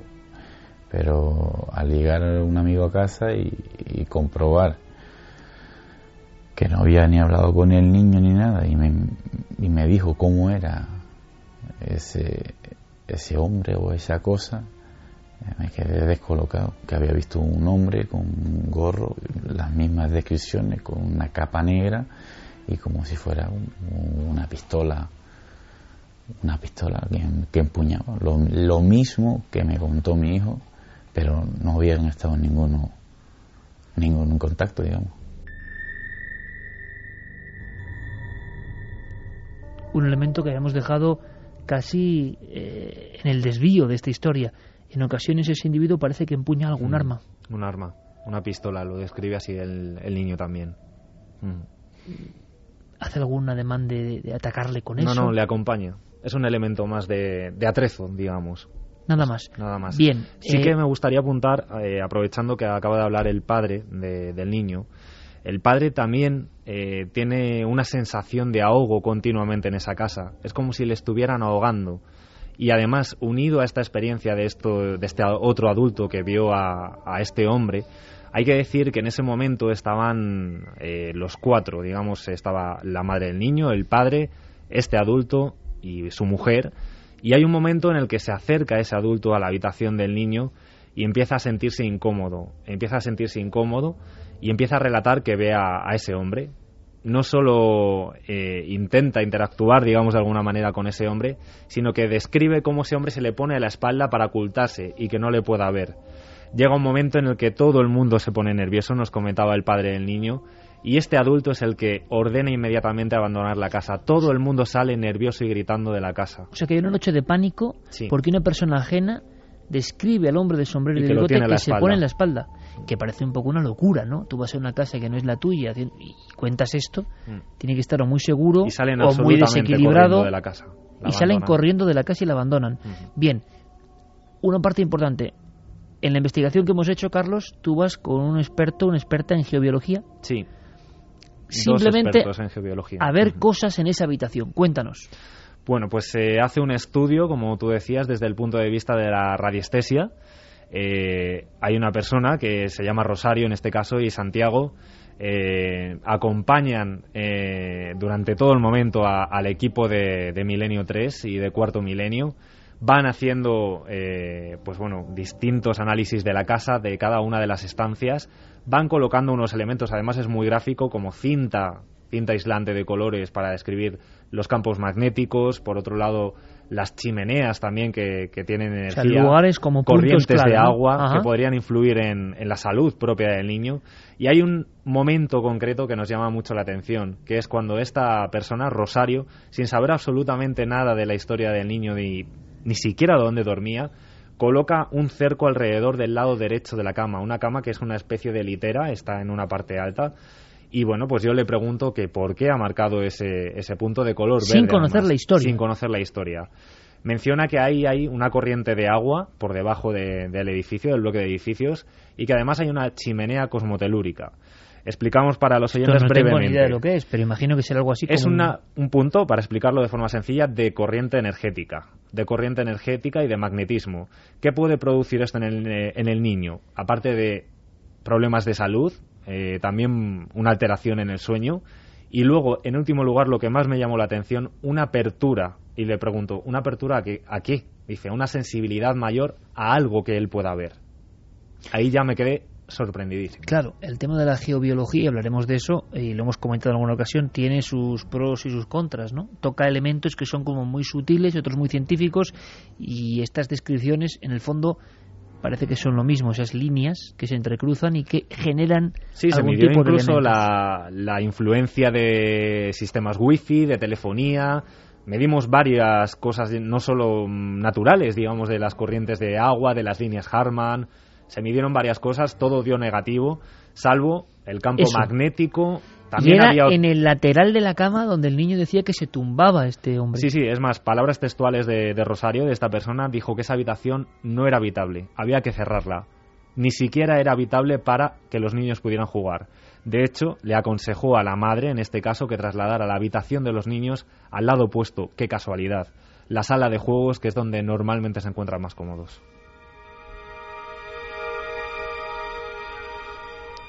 Y nos encontramos con una familia que ya imagino que no sabe qué hacer y alguien le recomienda a un sacerdote. Sí. Hay dos pasos en esta, en esta nueva fase. Se acercan a un sacerdote de, allí de, de Canarias. Eh, bueno, la madre nos cuenta que van un día que hay misa, se acercan con el niño.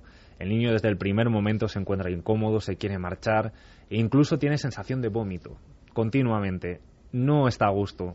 Termina la misa, se acercan al, sacerdote, al párroco, le reza, le hace un rezo nuevamente para salvarle para de esta de este acompañamiento maligno, digamos, y no consigue nada. El niño por la noche nuevamente está peor e incluso continúa y se incrementa esta aparición. Vuelven a llamar a- al sacerdote, en este caso, y le aconseja que se eh, ponga en contacto con la Archidiócesis de Madrid. O sea, el sacerdote en Canarias dice que ya no puede llegar a más. No puede llegar a más. Que tiene a una persona que puede ayudarle, que hace unos rezos, mm, digamos, mayores o que pueden ayudar de alguna forma al niño y que se pongan en contacto con la Archidiócesis de Madrid. La madre es directamente la que se pone en contacto Con el y padre le Enrique. hablan de una persona, el padre Enrique, el padre Enrique, que además eh, el niño me hablaba de él como mi amigo Enrique. y que lo tenemos perfectamente localizado. Es un hombre que existe realmente. Sí, sí, existe. Fue eh, hasta hace pocos meses eh, el exorcista oficial de la diócesis de aquí de, de Madrid. Y bueno, pues eh, realizan dos viajes. O sea, la familia hay que intentar comprender el problema, ¿no? Que llega a ser esto. Se embarca en un vuelo Ujú, hasta Madrid. hasta Madrid. Llegan un día, se acerca, en este caso, la hermana que vive aquí en la península de, de la familia, la tía del niño. Se acerca la madre con el niño y se encuentran lo primero, el elemento que decíamos antes, unas hermanas que reciben a, a la familia, eh, les empiezan a hablar con ellas, les hacen unos rezos a- al niño y a O sea, continuación esa escena de las monjas rezando al Es niño cierta. es lo que te había comentado a ti, el, El sensitivo, sensitivo. por teléfono Es Cádiz, cierta. Canarias, ¿no? este elemento existe. A continuación conocen, llega ese encuentro con el, con el padre Enrique y bueno, pues le empieza a hacer una, una se- sesión, digamos, un tratamiento con el niño. Que no, llega a ser exorcismo en un principio. No llega a ser, la primera sesión no llega a ser exorcismo, o así es como lo comenta la madre, sino simplemente le ponen cruces al niño, le echan aceite de, de ungir, pero sí que hay elementos que llaman la atención, que es que ese aceite le, le quema al niño, hay Va- una sensación de quemazón. Vamos a escuchar directamente a la madre, que hay que entender, ¿eh? Una madre que lleva a su niño de Canarias a Madrid para un exorcismo porque todos los pasos que ha dado en las islas, a nivel científico y no científico, no han quitado esa pesadilla. Además con la crudeza que lo cuenta, con la crudeza que lo cuenta. Eh, estábamos mi hermana, eh, el sacerdote, el niño y yo. El niño no estuvo solo, solo en ningún momento.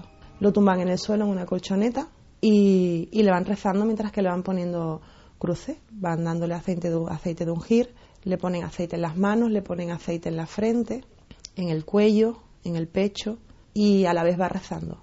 La primera vez que fuimos a Madrid también le pasó que le quemaba el aceite. Le quemaba, le daba mucho calor, quería quitarse el aceite de las manos. El niño lo que más me impresionó de todo, eh, le pone una luz, en un momento determinado de la oración, le pone una luz que es muy intensa, una luz blanca, y él se quedaba mirando a la luz y no cerraba los ojos, no parpadeaba en ningún momento. Eh, gesticulaba mucho con la cara, se movía, cerraba y abría los puños, los cerraba y los abría muchísimo. Y las piernas, movía muchísimo las piernas. Eso fue la primera vez. Y ya la segunda vez ya sí nombra la palabra exorcismo. Y la segunda vez sí es un poquito más desagradable. Es más desagradable porque se mueve más, se retuerce más, incluso mm, la persona que estaba conmigo la señaló, le hizo tres cruces.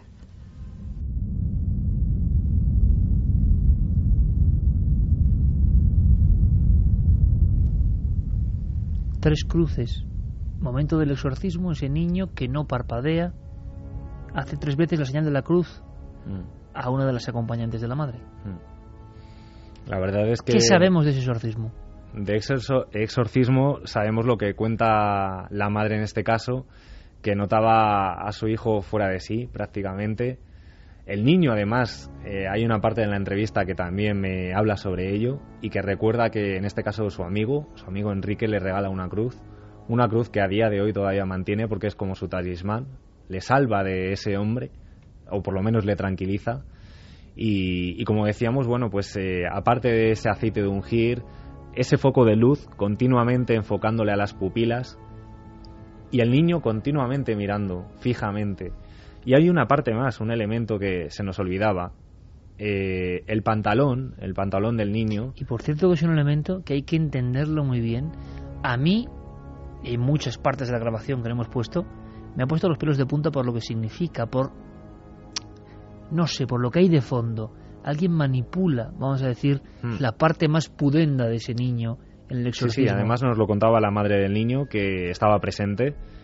Ella no creía en estas cosas, no creía que, fuera posible lo que estaba viendo con sus propios ojos. La bragueta del pantalón del niño, la cremallera, subía y bajaba sin que nadie la manipulara.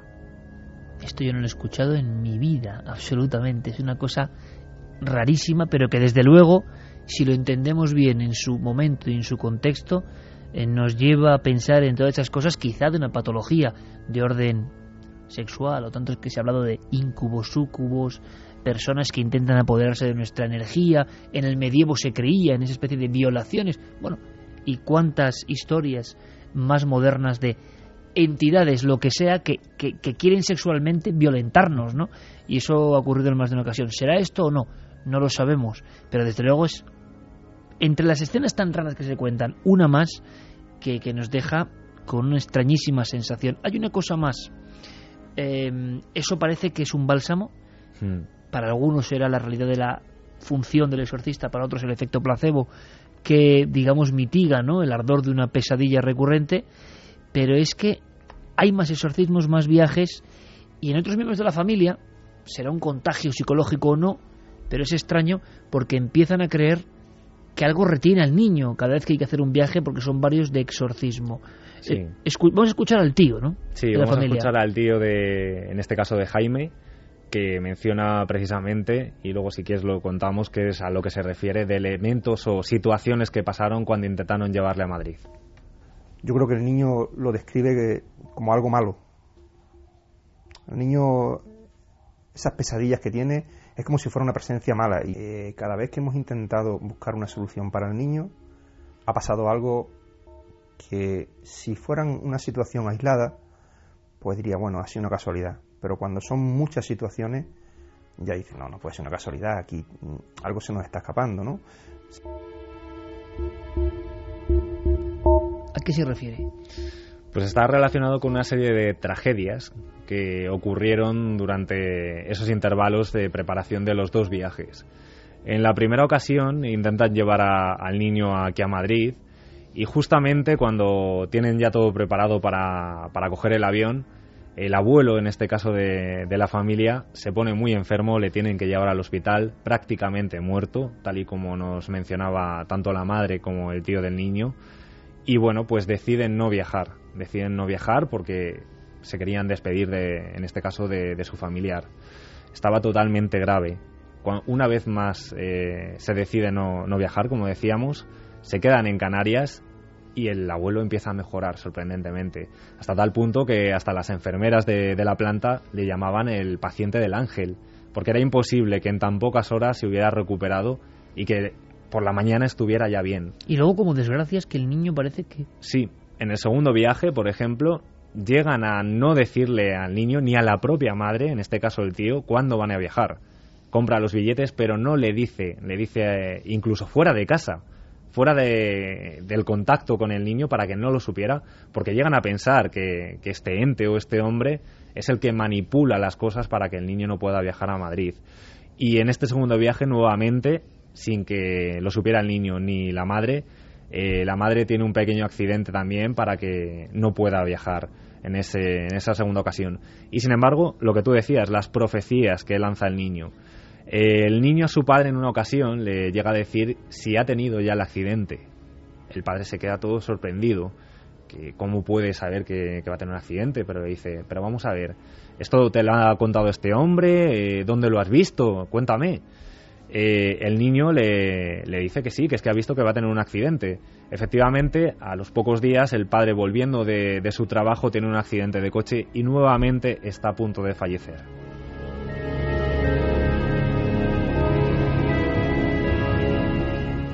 Santi, aunque sea en un flash, eh, encontramos algo en la historia del pensamiento, filosofía, psicología, psiquiatría sobre este arquetipo. ¿Existe como arquetipo? Sí, claro, por supuesto, y dentro de la psicología junguiana eh, tiene un nombre, es la sombra. Es evidentemente el propio, el propio Jung en su libro Recuerdos, Sueños y Pensamientos habla de su propia experiencia de niño con la sombra. Dice, eh, en algún lugar profundo dentro del reservorio siempre supe que era dos personas, una era el hijo de mis padres, quien iba a la escuela y era menos inteligente, atento, trabajador, decente y limpio que otros niños.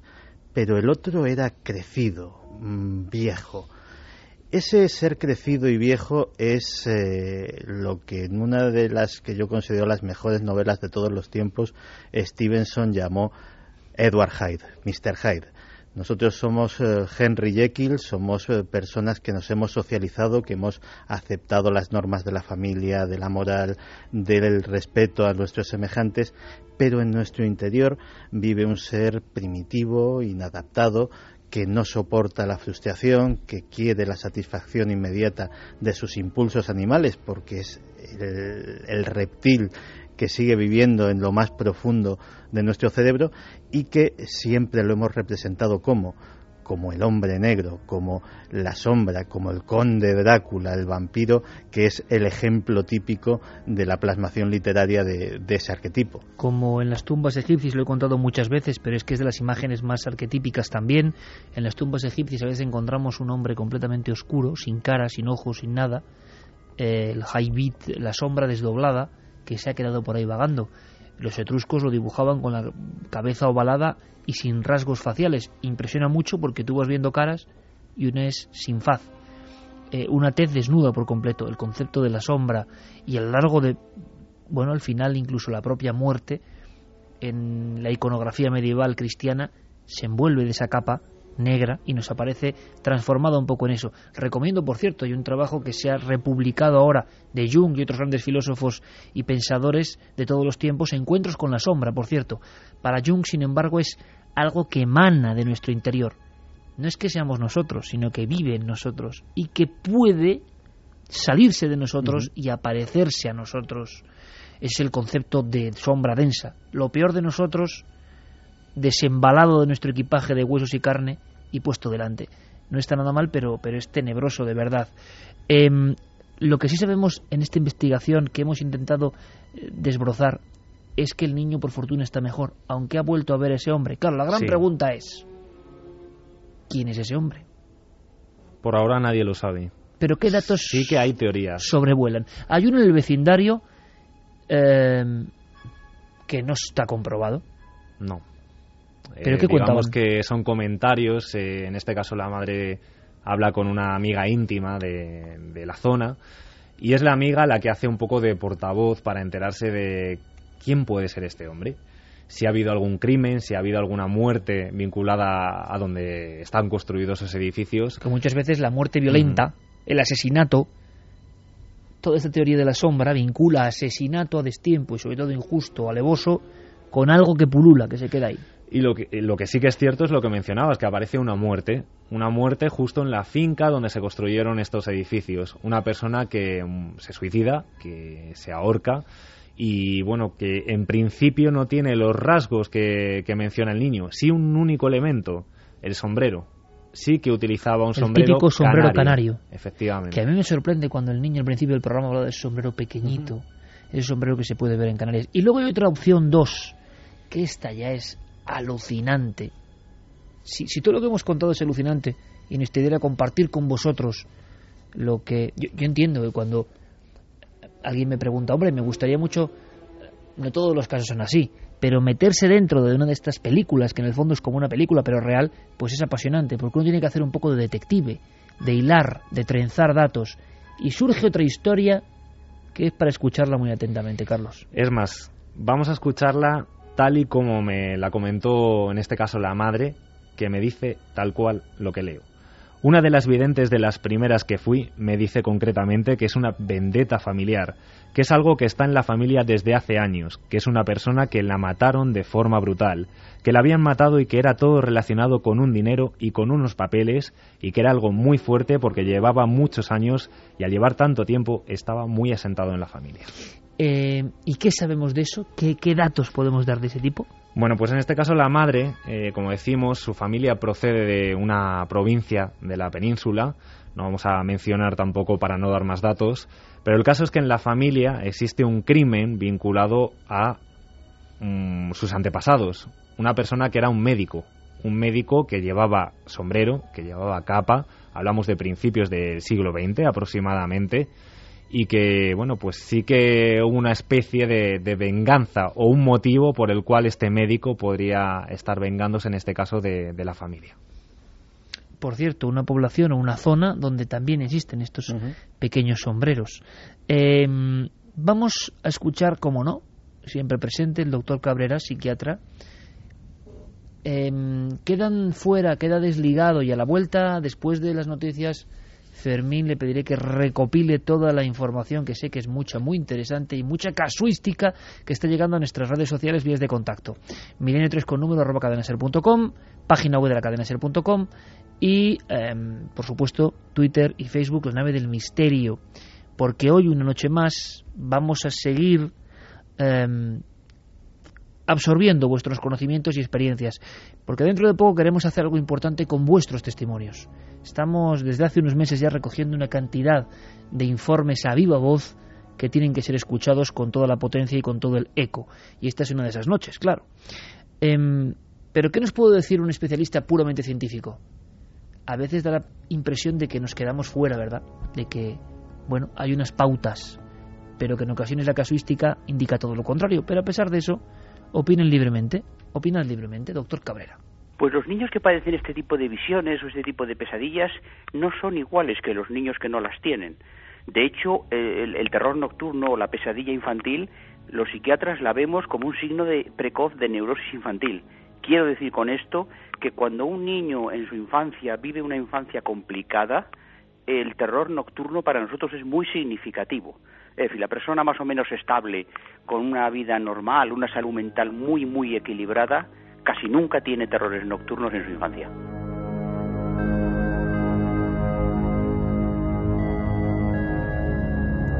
Y otro especialista, el doctor y director del área de neurociencia cognitiva, el gran amigo y gran especialista en el cerebro a nivel científico, Manuel Martín Loeches. ¿Qué nos puede decir él entrando directamente casi casi en el hipotálamo, dentro del cerebro? Eh, en principio, claro, yo lo veo desde este punto de vista, siempre tiene un significado orgánico o de, algún, de alguna alteración psicológica que haya en la vida habitual del niño.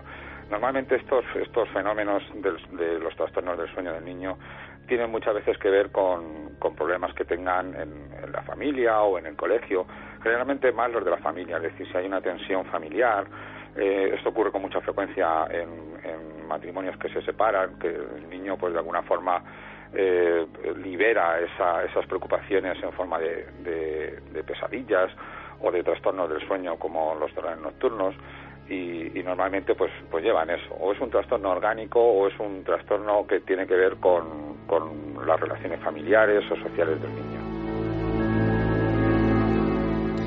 Yo creo que quedaría algo más. Primero saber que el niño está bien, mejor. Sí. Mejor. Está, está mejor. Bueno, y que nuestra visita no ha sido motivo de más angustia. Eh, lo que sí dice eh, Manuel Martín Loeche, repito, director área de neurociencia cognitiva de la Universidad Complutense de Madrid, una de las personas que más sabe del interior del cerebro humano, es que este caso, por lo que él ha podido analizar, es absolutamente inusual y excepcional. No, hombre, todos los casos son llamativos, desde luego, pero tanto como este, no. Este es un caso absolutamente anómalo y, y, excepcional, espectacular, digámoslo así. Y desde luego el niño eh, yo estoy convencido de que está sufriendo consecuencias graves para su desarrollo psicológico, social y hasta orgánico. Y desde luego, como digo, eh, mantener en el tiempo tanto, tanto mantener tanto tiempo eh, este trastorno, pues eh, puede acabar creando secuelas relativamente graves. Pero espero que no irreversibles, que no sean irreversibles en el cerebro del niño. Queda un nada segundos porque ya están aquí los compañeros con toda la actualidad en la cadena Ser que seguirme atentamente. Algo ha dicho el niño, una promesa que va a cumplir. Sí, el niño yo con ese trato que, que hice con él para que me contara lo que le sucedía, sí que me llamó mucho la atención. Decía que él había hecho una promesa a su madre, que iba a prometer que iba a volver a la casa a intentar dormir allí y que los tratos eran para cumplirse y que él lo iba a hacer. O sea, que él se iba a enfrentar a sus miedos como ese niño y como todos los niños que hemos sido niños eh, lo hemos hecho a veces en la sombra de nuestro propio hogar, de nuestro propio domicilio. Que así sea. Es la historia del padre Henry, su exorcismo y su caso y el de este muchacho. Eh, la realidad supera la ficción. Ahora todas las noticias y luego volvemos.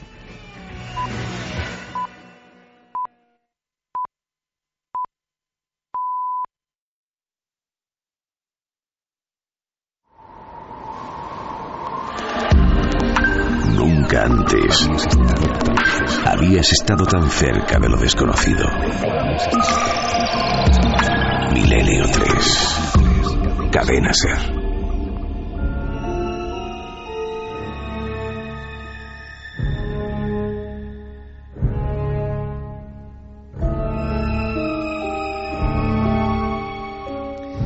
Nuestro compañero Noel Calero, que con estas músicas perfectamente seleccionadas vuelve a generar esa alquimia del sonido que nos mete a todos en una misma burbuja y que ocurre algunas noches. Y nuestro programa es, nunca mejor dicho, hablando de esta casa, un carrusel de emociones bien diferentes, de distinto tipo, todas para extraer algún tipo de aprendizaje, de conclusión. No solo, lo digo siempre, asustarse porque sí, pero me cuentan, me dicen, y aprovechando este descanso, que en las redes sociales y en las vías de contacto pues sí que hay una gran expectación ante esa fantástica investigación de nuestro compañero Carlos Largo y a lo que aquí entre todos hemos sabido un poco aportar. Una investigación, una de tantas, pero mira, ya que estamos en plan íntimo, y por cierto que ahora inauguramos otra sección que creo que puede ser muy bonita, eh, y que tiene que ver con impactos, impactos del pasado, mm, claro, esto Carlos, y ahora vamos con mensajes, terminó, bueno, empezó, porque la semana luego continuó con otro caso en otro punto de España, realmente terrorífico donde los haya, pero incluso el investigador tiene que mirar casi a su alrededor extrañado ante lo que está ocurriendo. Cuando una persona empieza a calibrar que esa familia, como habrán sentido muchos oyentes esta noche, ¿no? Hemos escuchado sus voces, es lo que podemos hacer.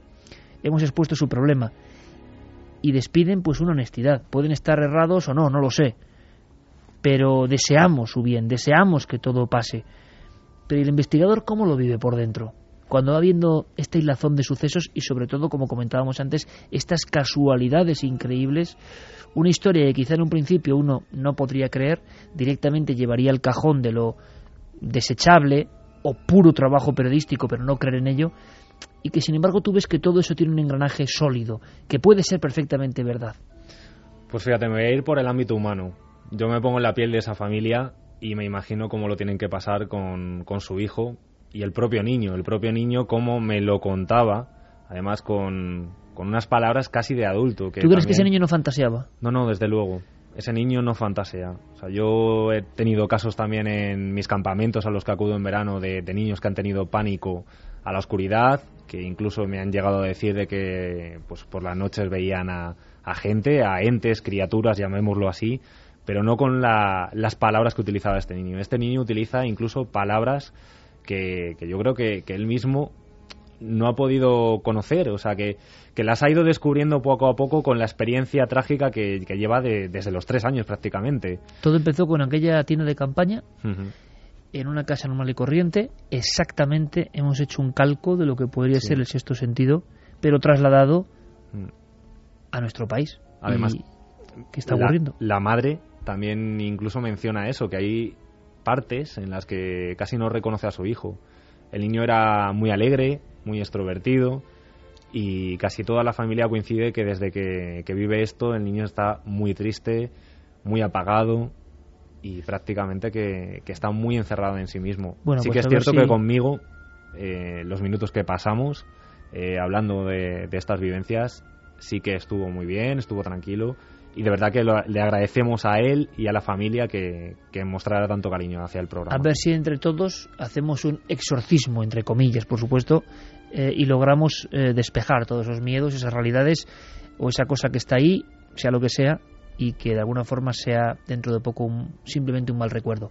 Lo que sí ha ocurrido es eso, que se han llenado las vías de contacto de personas que quizá han vivido experiencias similares y que sienten el alivio de comprobar, como ocurrió con la película, que alguien más ha vivido esa experiencia, que ya no están solos. Fermín, primero la encuesta, por cierto, ¿cómo va? La encuesta de la semana en ikerjiménez.com. ¿Crees que existen las entidades negativas? El sí gana con un 88,0%. De verdad que no con un sorprendente. 12 no, 88% sí. Vamos con mensajes. Vamos con mensajes. María desde Buenos Aires. De pequeña veía sombras con aspecto de monjes que caminaban por el pasillo de mi casa. Hoy, con 30 años, en ocasiones ya no veo sombras, sino monjes como si fueran reales que caminan y desaparecen. Qué curioso es esto, porque primero otro arquetipo santi clarísimo, ¿no? El de la propia procesión de muertos, Santa Compaña, em, pero también como en ocasiones las visiones se disuelven como un azucarillo en agua, perdemos esa facultad y hay personas que llegan a verlo casi como una entidad física que te viene, que te viene y te habla. Esta persona de Cádiz que te llamaba ha descrito algunas de las visiones como, como te estoy viendo yo a ti. Es decir, esa miopía que al final acaba en ceguera para ese otro lado, en algunos se afina y parece que, que- que la corporeidad es diferente según sea la percepción de la persona. Eso sí que es un gran misterio, el cómo unas personas tienen esa sensibilidad especial de ver realidades que están completamente veladas para el resto de Y nosotros. con una diferente graduación incluso o sí. escala. Efectivamente, y mm, en esa escala, fíjate que eh, los niños ocupan eh, un punto muy alto. Eh, hay casos estremecedores, algunos de ellos positivos, o al menos, eh, o al menos no tan negativos. Yo nunca olvidaré eh, el caso de un productor de cine eh, importante estadounidense que contaba la experiencia de, de que su hijo de cortísima edad cada vez que bajaba al sótano de su casa decía nene, nene y se iba directamente a un punto en la pared donde eh, daba besos, daba besitos a, al nene que, veía en aquel sitio. Se enteraron tiempo después de que eh, unos propietarios anteriores habían perdido a un hijo en un accidente doméstico que había tenido lugar en esa misma casa y en ese mismo sótano. Em, vamos a cumplir 10 años, por cierto. Vamos a cumplir 10 años. Confírmame ahora mismo, si puedes, Carlos, si el 9 de junio es nuestro día, ¿sí, no? Bueno, pues puedo decir, si no se tuerce, que el 9 de junio habrá una salida muy especial y una efeméride muy especial por esos 10 años de Milenio 3. Em, la semana siguiente daré más datos, pero casi 100% podemos decir que una de las importantes capitales de Castilla, Valladolid, eh, va a coger este acontecimiento. Si no se tuerce nada, daremos toda la información. ¿Y por qué digo esto? Primero porque no todos los días se cumplen 11 temporadas, 10 años, número redondo, en Milenio 3. Muy significativo todo esto. Em, sino porque Santiago Camacho me comentaba precisamente con su fino instinto, como digo, que claro, ha habido muchos jóvenes que se han incorporado. Em, yo siempre intento, ¿no? No, no, no repetirme en, en temas, en historias, y esa es la complejidad de hacer este programa en los más de 800 y pico mm, emisiones de Milenio 3. Y él me decía, claro, hay muchos que quizá yo hablo como si conociesen de toda la vida algunos casos, no tiene por qué. Porque claro, lo que me ha venido a la mente cuando tú has contado eso es que en el 2003, se dice pronto, 2003-2004, y claro, han pasado 8 años. Podría haber niños de 10 que ahora tienen 18, están escuchándonos y no nos escucharon. Había una historia que si recordamos, quién sabe si sería, momentos importantes de nuestra historia, hay una llamada que yo no sé si estabais vosotros en aquel momento en el estudio, Carlos no, que fue brutal de alguien que pudimos hablar con él. Fijaos la fuerza de una escena. ¿eh? Tenían un niño y dormía en la cama al lado de ellos, de la pareja. Y entonces él siente un bisbiseo, siente algo, que hay alguien en la habitación. Cosa que se despierta, mira instintivamente hacia la cuna y ve otro niño que no está ahí. Ellos viven los tres solos. Niño pequeño, marido y mujer. Ve otro niño rubio apoyado en la cuna y sonriendo a la criatura. sonriendo como si le conociese, pero en esa sonrisa había también algo como de maldad. Es tal el impacto de esta persona que él se incorpora y aquel niño poco a poco se disuelve, que es otra de las facultades de estas apariciones, se disuelven. Es decir, que, que hemos contado muchas de este tipo, en personas normales a lo largo de estos 10 años, muchas que indican que a veces algo ocurre. En este caso no es un niño quien tiene la visión, sino un adulto. Seguimos, Fermín. Seguimos con mensajes eh, que tienen relación con lo que ha dicho Santi. Félix, tengo unos amigos que tienen una hija de cuatro años y cuando la llevan a casa de sus abuelos la niña mira a una esquina donde su abuelo leía y saludaba. Pero el caso es que él murió antes de que ella naciera.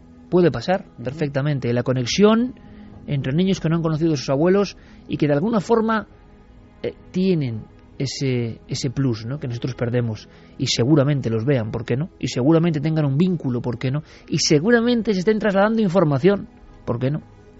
Anaís de Barcelona, cuando mi hermana pequeña tenía cuatro años se sentaba siempre viendo una pared.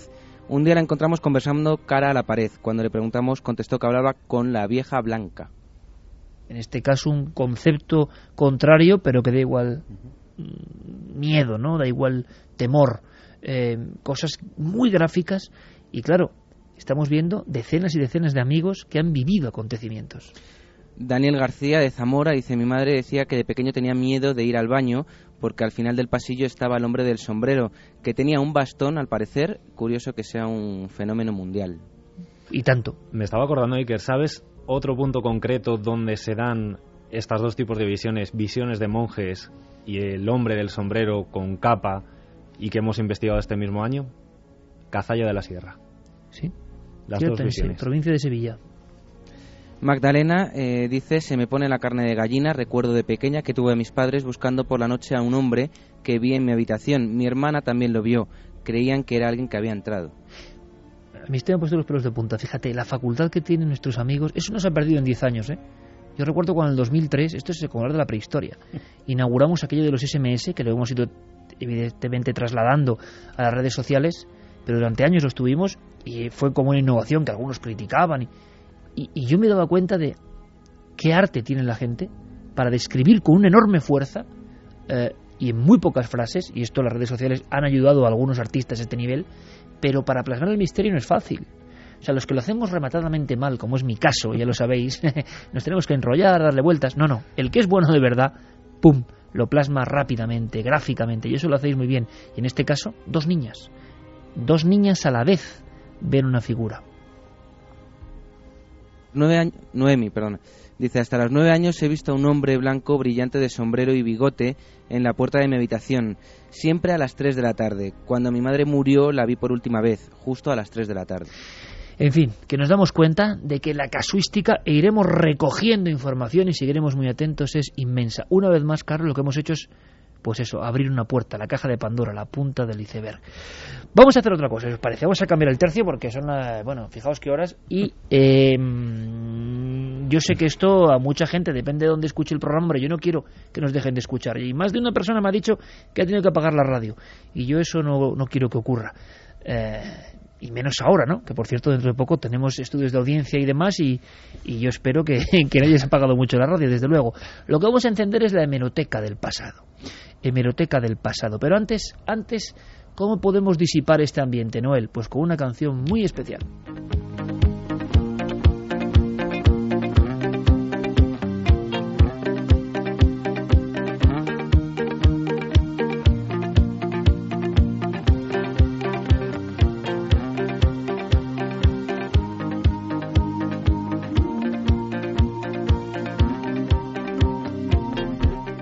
Porque vamos a homenajear a viejos maestros, que es una cosa que hemos hecho ayer, hacemos hoy y haremos siempre, porque ha habido personajes que han sabido plasmar el mundo del misterio con mucho más brillo que nosotros, hacerlo sin tener, hay que decirlo, el privilegio del afecto y la acogida de la audiencia, que nosotros, Santi, hay que reflexionar, llevamos 10 años siendo muy queridos por el público y eso no todo el mundo lo tiene.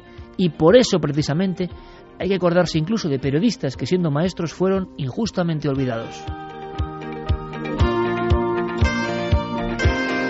Porque fíjate compañero, una de las cosas que más ilusión me ha hecho en mi vida a través de la radio y de la televisión es eso, y tú me conoces bien, reivindicar a aquellos de quienes aprendimos cosas.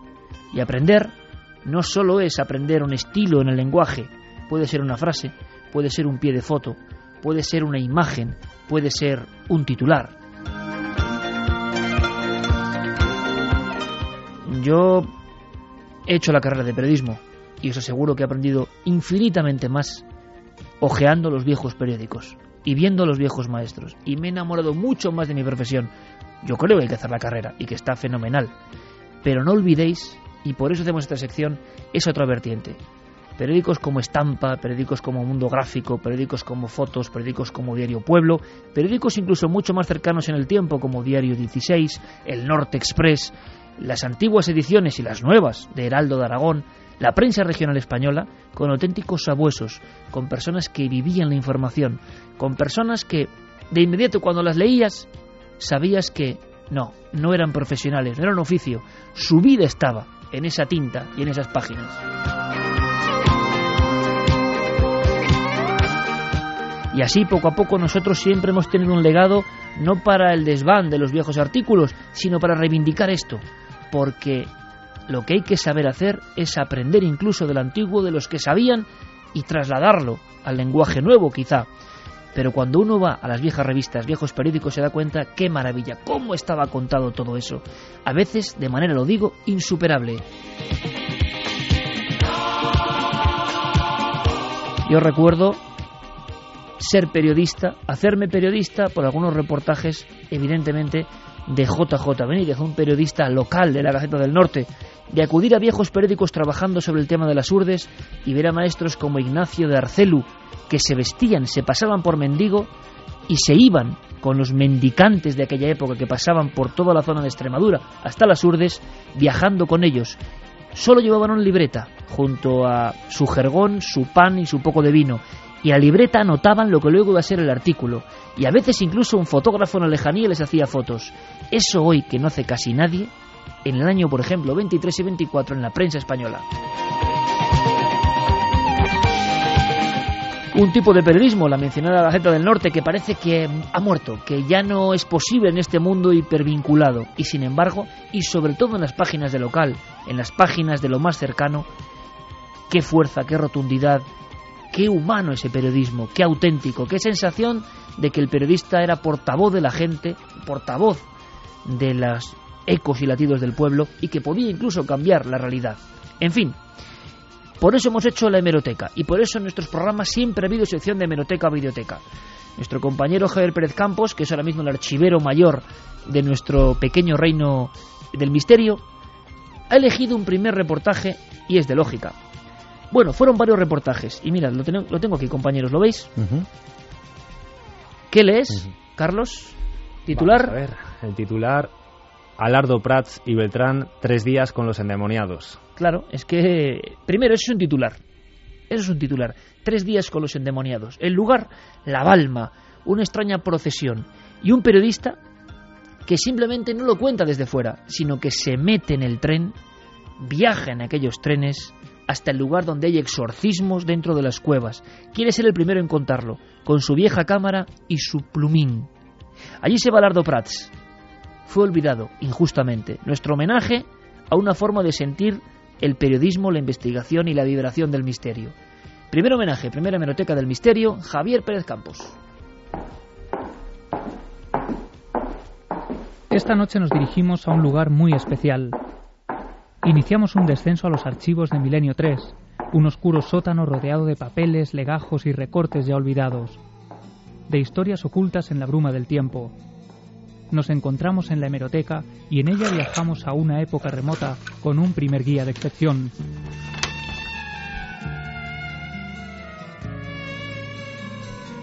En los primeros meses de 1929, España entera centraba su mirada en la Exposición Internacional de Barcelona, que se celebraba en la montaña de Montjuic con un coste de 130 millones de pesetas. Aquel mismo año, el Atlético de Madrid se proclamó campeón de la liga y también entonces se grababa en España la primera película sonora, El misterio de la Puerta del Sol, que recogía un crimen real que había aparecido publicado en el Heraldo de Madrid. Impulsado por los celos, mató usted a su amigo. lo descuartizó, lo quemó. Soy inocente, señor juez. Pompeyo vive y vendrá. Sin embargo, en aquellos días, un joven periodista de 26 años se mantenía alejado de las noticias habituales ligadas al fútbol o a la política. Aquel hombre se llamaba Alardo Prats, un ex seminarista de ideas liberales y antirreligiosas que iba a iniciar una aventura inolvidable de tres días en busca del auténtico misterio.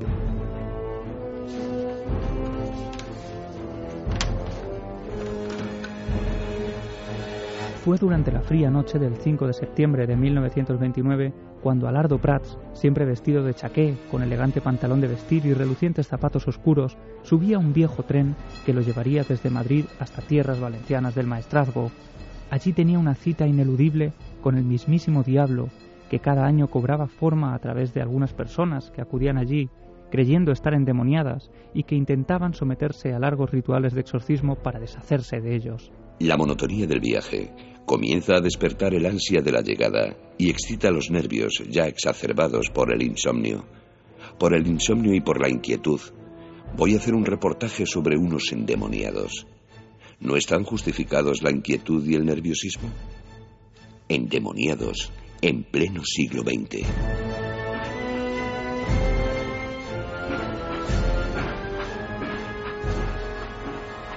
El tren, rodeado por una espesa niebla, se abría paso en un agonizante vaivén a 60 kilómetros por hora hasta hacer un alto en el camino para cambiar una bujía del motor. Y fue entonces cuando Prats, ese periodista que luchaba para erradicar la superchería y la incultura, se topó frente a frente con el auténtico misterio, una experiencia que días después titularía Primera visión de pesadilla. A través de sus anteojos, Alardo observa cómo se acerca por el camino un carro tirado por una mula, y junto a él camina una mujer, con los pies descalzos y ensangrentados, como en carne viva, con los que va dejando unas huellas sanguinolentas en la tierra. Su cara, sudorosa y manchada de polvo, va cubierta por un oscuro pañuelo, y camina tambaleándose mientras rechina los dientes que están a punto de partírsele y con los ojos en blanco.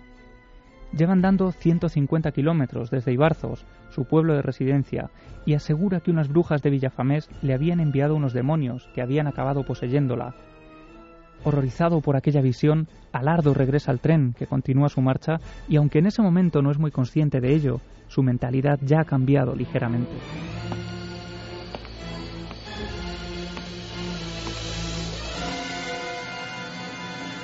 Solo unas horas después, Alardo ha llegado a su destino, a lo que él llamará, a partir de ahora, la montaña de los endemoniados. Allí encontrará campesinos descargando maletas y bultos, algunos de ellos son mujeres envueltas en gruesas mantas negras, atadas por manos y piernas como si fueran altamente peligrosas. Una de ellas es Josefa Montarde, la endemoniada de Codoñera, que es sujetada por un grupo de viejas vestidas de negro, conocidas como caspolinas y consideradas brujas encargadas de auxiliar a las poseídas. La enfermera ha logrado librar sus pies y sus manos de las forzudas manos que los sujetaban. En el vano de la puerta ha extendido los brazos en cruz y ha logrado asirse a unos salientes de piedra. Retumba en el túnel, rasgadas ahora a trechos sus tinieblas por las llamas temblorosas de unos cirios, sus lamentos desgarradores. Los cuatro hombres, sudorosos, con bocas de infierno, lanzan tacos rotundos y pugnan con todas sus fuerzas por lanzar a la endemoniada hacia el interior de la cueva. La mujer poseía una fuerza asombrosa, fuera de lo común. Tras varios minutos, consiguen introducirla en la cueva y unas 200 personas gritan fervientes a la Virgen de la Balma. La mujer se revuelve en el suelo, se araña la cara provocándose grandes magulladuras y se arranca de golpe los ropajes mientras se arrastra por el suelo como un reptil. Las caspolinas le atan los dedos pulgares con una pequeña cinta azul y gritan a los demonios para que salgan por las manos y los pies, mientras la endemoniada se frota las manos desesperada, luchando por desatarse de aquel lazo, hasta tal punto que llega a despellejarse las palmas de sus manos, haciendo que broten de ellas espesas gotas de sangre que tiñen de rojo los lazos que antes eran azules. Tras horas de intenso ritual y de ingerir aguas turbias de una pila donde todos se habían lavado las manos polvorientas, parece que consigue deshacerse de un demonio. Prueba de ello es que ha conseguido desatarse uno de los nudos que antes amarraban sus pulgares. La noche es cada vez más cerrada y el grupo de fervientes creyentes se disuelve rápidamente. Las caspolinas, con sus trajes negros al viento, se alejan agrupadas como una bandada de murciélagos que se pierden en la fría noche del maestrazgo. El último día, los antiguos endemoniados ya curados y algunos familiares de estos entregaban ofrendas económicas a las caspolinas en compensación por los exorcismos. Horas después, tras un ritual de aquelarre y romería, apareció en el horizonte una figura que llamó la atención del periodista. Era la representación del mismísimo diablo sobre una montaña rocosa. El demonio en persona ha surgido de las duras entrañas de las rocas. Su figura gigante destaca sobre un roquedal recortada en el abismo. Su atavío guerrero está pintado de horrorosos monstruos. Sapos y culebras, lagartos y salamandras penden de sus negros brazos y trepan por su cota. Una enorme serpiente vomita fuego a la altura del pecho del rey tenebroso del Averno. 24.000 personas son testigos de cómo aquella figura grita improperios e insultos y maldice a la Virgen mientras los allí presentes le gritan para que se marche, negándose a seguir su camino. Finalmente, entre convulsiones, la representación del diablo acaba cayendo al suelo, retorciéndose sobre la fría roca, y este acto es acogido como la representación física de la caída del demonio. Cae la noche y los asistentes empiezan a desaparecer, dejando vacío aquel entorno mágico. Algunos portan piedras en sus manos a modo de protección por la creencia de que los demonios que han salido de los cuerpos de aquellas gentes se esconden ahora en el camino de vuelta. Una infinita hilera de carros tirados por mulas recorta ahora el horizonte de las tierras del maestrazgo. Así termina el drama monstruoso que hemos vivido estos días. La montaña se queda casi sola, se van los romeros exacerbados en estas escenas de endemoniados que un periodista en el año de gracia de 1929 acaba de narrar con absoluta objetividad, después de haber permanecido tres días en esta montaña de las pesadillas, viviendo un monstruoso sueño de locura. Aquellos reportajes tuvieron el éxito de la crítica y de hecho fueron recopilados en el libro Tres días con los endemoniados, que puso aún más de moda las peregrinaciones al santuario de la Balma. Sin embargo, los años venideros no fueron nada buenos ni fáciles para el periodista que había sobrecogido a media España con aquella historia. La guerra civil y otras desavenencias acabaron llevándolo a vivir en el exilio hasta su muerte en México en el año 1984. Y aquel día, los halagos recibidos tiempo atrás parecían ya olvidados para siempre. De hecho, en España nadie lo recordó, salvo por una sentida necrológica en Radio Castellón. El resto, sin embargo, eludió la noticia, como si aquel hombre de mirada crítica pero a la vez curiosa jamás hubiera existido. Como si el portavoz de esa España tan desconocida y tenebrosa hubiera sido tragado por la mismísima montaña de los endemoniados.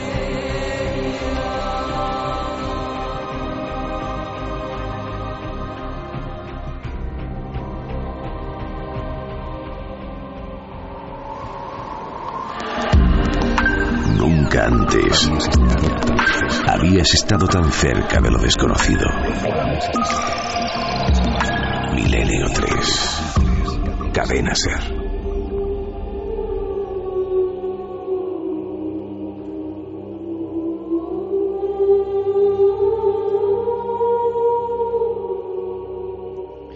Y en la hora exacta de todos los treses, Santiago Camacho bueno, vaya historia, ¿eh? Yo, escuchando el reportaje de Javier Pérez Campos y su hemeroteca sonora, yo decía, hay que saber escribir muy bien para terminar. Tengo el libro aquí con esa frase. Claro, es que yo imagino cómo se quedaban los lectores, ¿no?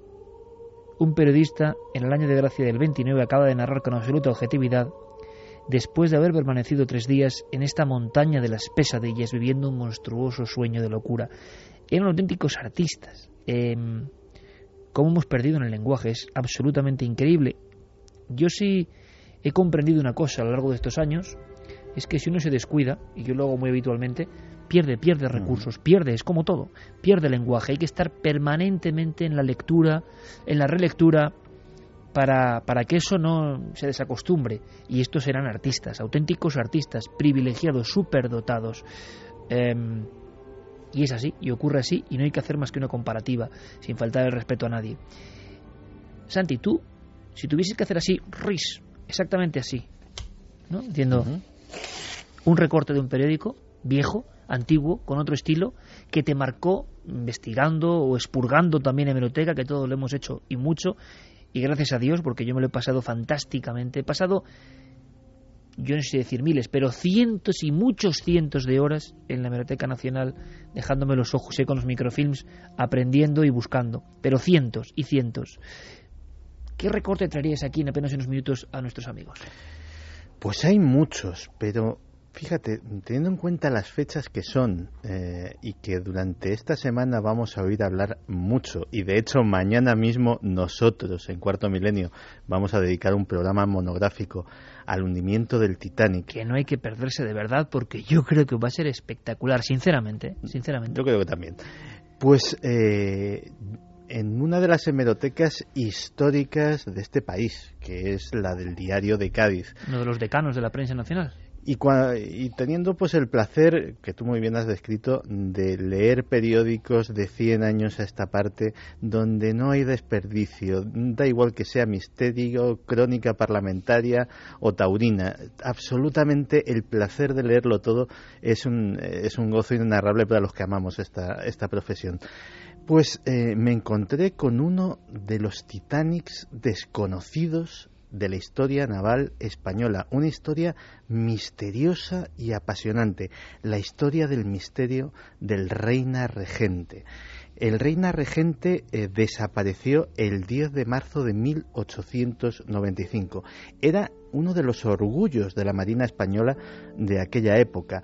Era un barco construido en los astilleros de Escocia, eh, pertenecía a la llamada clase Australia, que eran cruceros de lo más moderno que surcaban las aguas y eh, nutrían a las marinas de todo el viejo continente. Vapores acorazados, dotados de lo que era tecnología punta en aquella época, eh, armados hasta los dientes y con los que España pues intentaba aferrarse a los últimos eh, girones de su ya bastante mermado imperio colonial. Pues eh, en esa fecha el reina regente iba, eh, o mejor dicho, regresaba de Tánger, donde había eh, llevado a cabo una misión diplomática muy importante, había trasladado a importantes dignatarios marroquíes que iban a ser aliados de España en eh, su intento de también conservar su dominio en el, en el norte de África y regresaba hacia, hacia el puerto de Tarifa porque eh, bueno pues iba a haber una, una parada naval importante un, acorazado iba a ser votado al día siguiente. Un acorazado era mucho más grande que, el Reina Regente era un barco muy importante y iba a haber el equivalente a un desfile militar pero con, eh, con barcos. Pues bien eh, se desató un violentísimo temporal violentísimo mm, para, digamos, los barcos pesqueros que se vieron afectados y mucho, eh, para barcos mercantes que eh, tuvieron serias dificultades en encontrar puerto, pero nadie esperaba que para un monstruo de acero y carbón como era el Reina Regente eh, tuviera ningún tipo de problemas. De hecho, cuando se hizo balance de los desastres que había provocado el temporal, nadie se preocupaba del reina regente en Tánger porque todos eh, lo hacían en la península perfectamente seguro. El problema fue que cuando se restituyeron las comunicaciones por telégrafo, el reina regente no había llegado a puerto, no había dejado un solo resto sobre las aguas. De sus 412 hombres de tripulación no quedaba un solo vestigio. No había restos flotando en el agua, no había absolutamente nada. Para colmo, eh, el diario de Cádiz daba eh, fe de un extraño mensaje anónimo que había llegado a la capitanía de Cádiz. Un mensaje anónimo que decía que el reina regente se encontraba naufragado a 1600 o 700 de Torre del Plata y que el personal se encontraba encerrado en los camarotes y el comandante atado al palo mayor. Nadie supo eh, la procedencia de ese mensaje y desde luego cuando se mandó una misión de rescate a ver si se podía encontrar algo, tampoco en esa posición indicada se encontró absolutamente nada. Pero hubo un superviviente, el perro que había a bordo. El único superviviente. El El, único- perro atado a algún sitio, imagino. El perro, no, no, eh, eh, conservando un precario equilibrio sobre una improvisada balsa. Insisto, un temporal de los que hacen historia. El barco desaparecido, no hay, no hay vestigio, y un vapor inglés que se dirigía eh, a la embocadura del Guadalquivir para eh, fondear en Sevilla, lo encontró y lo subió a bordo. El perro, cuando eh, se puso la pasarela, salió corriendo del barco y no paró hasta llegar a Sanlúcar, donde vivía su dueño, o concretamente los padres de su dueño, que lo recibieron con una mezcla de hondo pesar y de tremenda alegría, porque era lo único que les quedaba de su hijo, el, dueño del perro, que era la mascota del barco. Nunca más se ha vuelto a saber absolutamente nada del reina regente, ni un superviviente, ni una explicación. Y de hecho, el pasado 2010, eh, cuando los ministerios eh, de Defensa y Cultura hicieron un acuerdo para, en la medida de las posibilidades que, que da la crisis, intentar eh, hacer una especie de inventario o, o de recuperar lo más posible de la cantidad ingente de pecios que hay distribuidos por nuestros miles y miles de kilómetros de costa, la Marina Española puso especial ahínco, y en ello está, en esa empresa, en encontrar los restos del reina regente.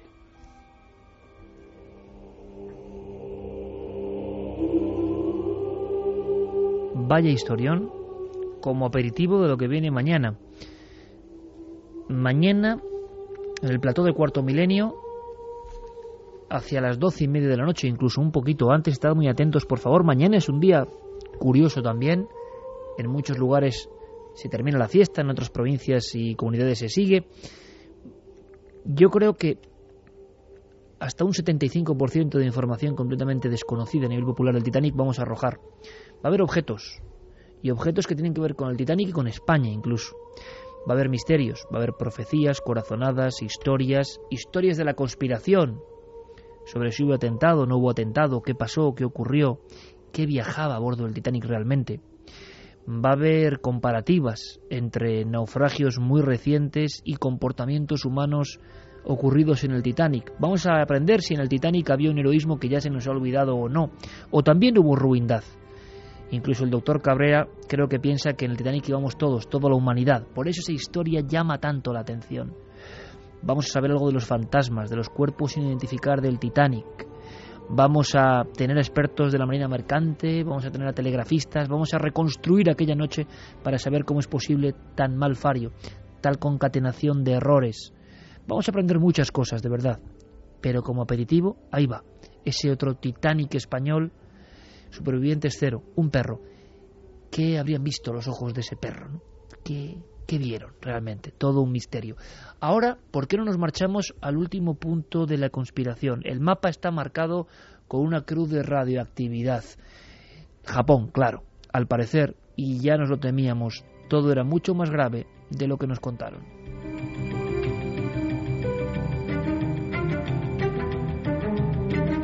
Porque prácticamente un año después de la tragedia de Fukushima, del gran tsunami, de todo el desastre, sigue habiendo lugares que se parecen a Chernóbil, por desgracia, sigue habiendo pueblos fantasma, siguen pasando muchas cosas y la información está completamente acotada, hay silencio y por supuesto hay tramoya, oscuridad, conspiración, Santi.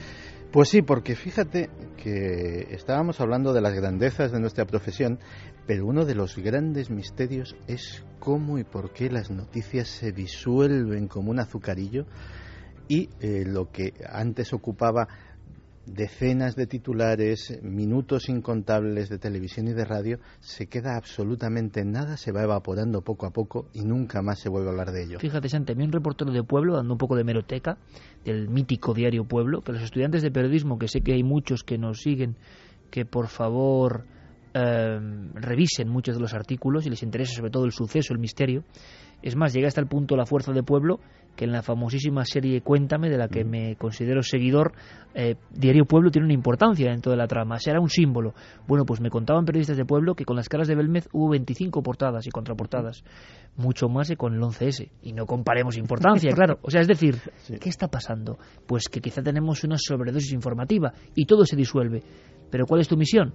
Ir con la red y rescatar lo que de verdad importa y lo que está pasando ahora mismo. Pues antes de nada recapacitemos. Hace un año toda la información, toda la atención era para esto. Crece la incertidumbre en torno a la planta nuclear de Fukushima, en el norte de Tokio, tras la fuerte explosión que ha tenido lugar de madrugada, cuando unos operarios trataban de enfriar el reactor dañado por el terremoto de ayer, que hizo aumentar de forma alarmante el nivel de radiactividad. Los cuatro trabajadores que habían logrado reducir la presión del reactor y evitar así un proceso de fusión de sus núcleos han resultado heridos, aunque por el momento se desconoce la gravedad de su estado. El seísmo había dañado. El Pero es más, en esta mesa también tuvimos nuestro protagonismo porque la explosión del reactor nos pilló casi, casi, bueno, nos pilló en la redacción mientras preparábamos este programa. El problema con una central nuclear Santi, en este instante, compañero, ¿qué sabemos? Ahora iremos analizando las diferencias y las similitudes con el terrible accidente de Chernóbil, tierra muerta, que tú has pisado. Em, ahora mismo siguen los mismos datos, 200.000 evacuados. 200.000 evacuados y se empieza en Japón, como nos han comentado nuestros compañeros de los servicios informativos, la información está llegando con cuentagotas, la misma ciudadanía está sospechosa de que le estén sustrayendo datos importantes, pero eh, se sabe que hay una lucha contra el reloj, sobre todo... Bueno, bueno, bueno, qué recuerdo, Santi, lo que es la memoria humana que, que, se me había olvidado, hace un año estábamos contándolo en vivo, nos pasó en la franja de Milenio 3. Sí, sí, o sea, de hecho fue una de esas cosas, a veces... Eh, tenemos la entre comillas suerte de que cosas excepcionales y no siempre agradables pues suceden en sábado y así lo, reflejamos en estos micrófonos y eh, fíjate, hace un año decía que los japoneses tenían la sensación de que la información les estaba llegando con cuentagotas. Estaba siendo profético ya desde entonces. Pues un año después siguen teniendo la misma sensación. No te creas que se sabe todo, a pesar de que los titulares ya no lleguen con la asiduidad que llegaban a las portadas de los periódicos. El último es del pasado día 6 y la verdad es que es bastante poco esperanzador. Fukushima libera al mar 12 toneladas de agua radioactiva, 12 toneladas de agua contaminada de los, eh, de los reactores con estroncio se han encontrado eh, porque las labores de las labores de liquidación como en Chernobyl continúan. Aquello aunque no ahora mismo sigue habiendo operarios enfrentándose a la redacción. Claro o sea de hecho aquello eh, es tan brutal que se han encontrado con el mismo problema que se encontraron en los primeros días de Chernóbil han intentado enviar robots los robots no funcionan. Está pasando ahora y no lo cuenta casi nadie. No lo cuenta absolutamente nadie. De hecho, eh, para que te hagas una idea, esto que se han encontrado es una grieta en una de las tuberías que estaba vertiendo constantemente agua radioactiva al mar. Ahora hablaremos de dónde ha llegado ese agua radioactiva. O sea que un año emitiendo agua radioactiva al mar. Un año emitiendo agua radioactiva al mar. Pero espérate que hay bastante, bastante más.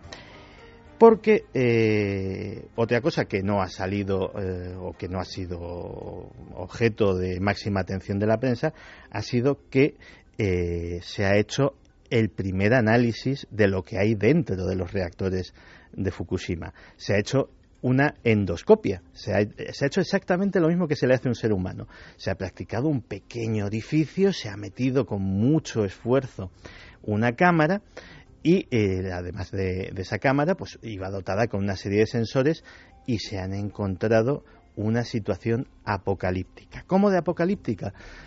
Pues sin exagerar un tanto así, bastante más grave que Chernóbil. A día de hoy, en Fukushima hay fuentes oficiales de la compañía TEPCO, es decir, no estoy recurriendo a temas especialmente conspiranoicos, hay radiación capaz de matar a un ser humano en siete minutos. Tú que si conoces el tema te voy a dar una cifra. O sea, una persona se pone allí como en el techo de Chernóbil, más o menos, y en unos minutos se fríe. te voy a dar una cifra que tú que precisamente porque controlas el tema de Chernóbil no te va a resultar eh, en absoluto desconocida.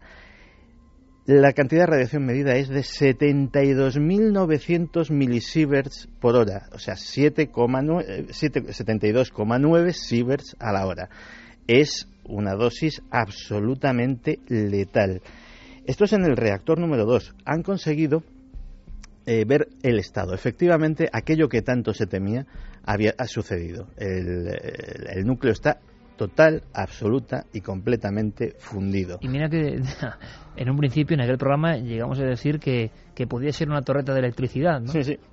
Pero bueno, eso fueron primeras versiones, la confusión también. Eh, siempre que pasa algo de esto, yo recuerdo... Uh, que minimizar, dicen, ¿no? Sí, de hecho, eh, me acuerdo, por ejemplo, en el 11S, eh, que hasta que se estrelló el segundo avión todo el mundo pensaba que era un accidente. Es decir, siempre uno intenta ponerse dentro de lo malo en lo mejor, pero evidentemente las peores previsiones fueron, fueron las que se cumplieron.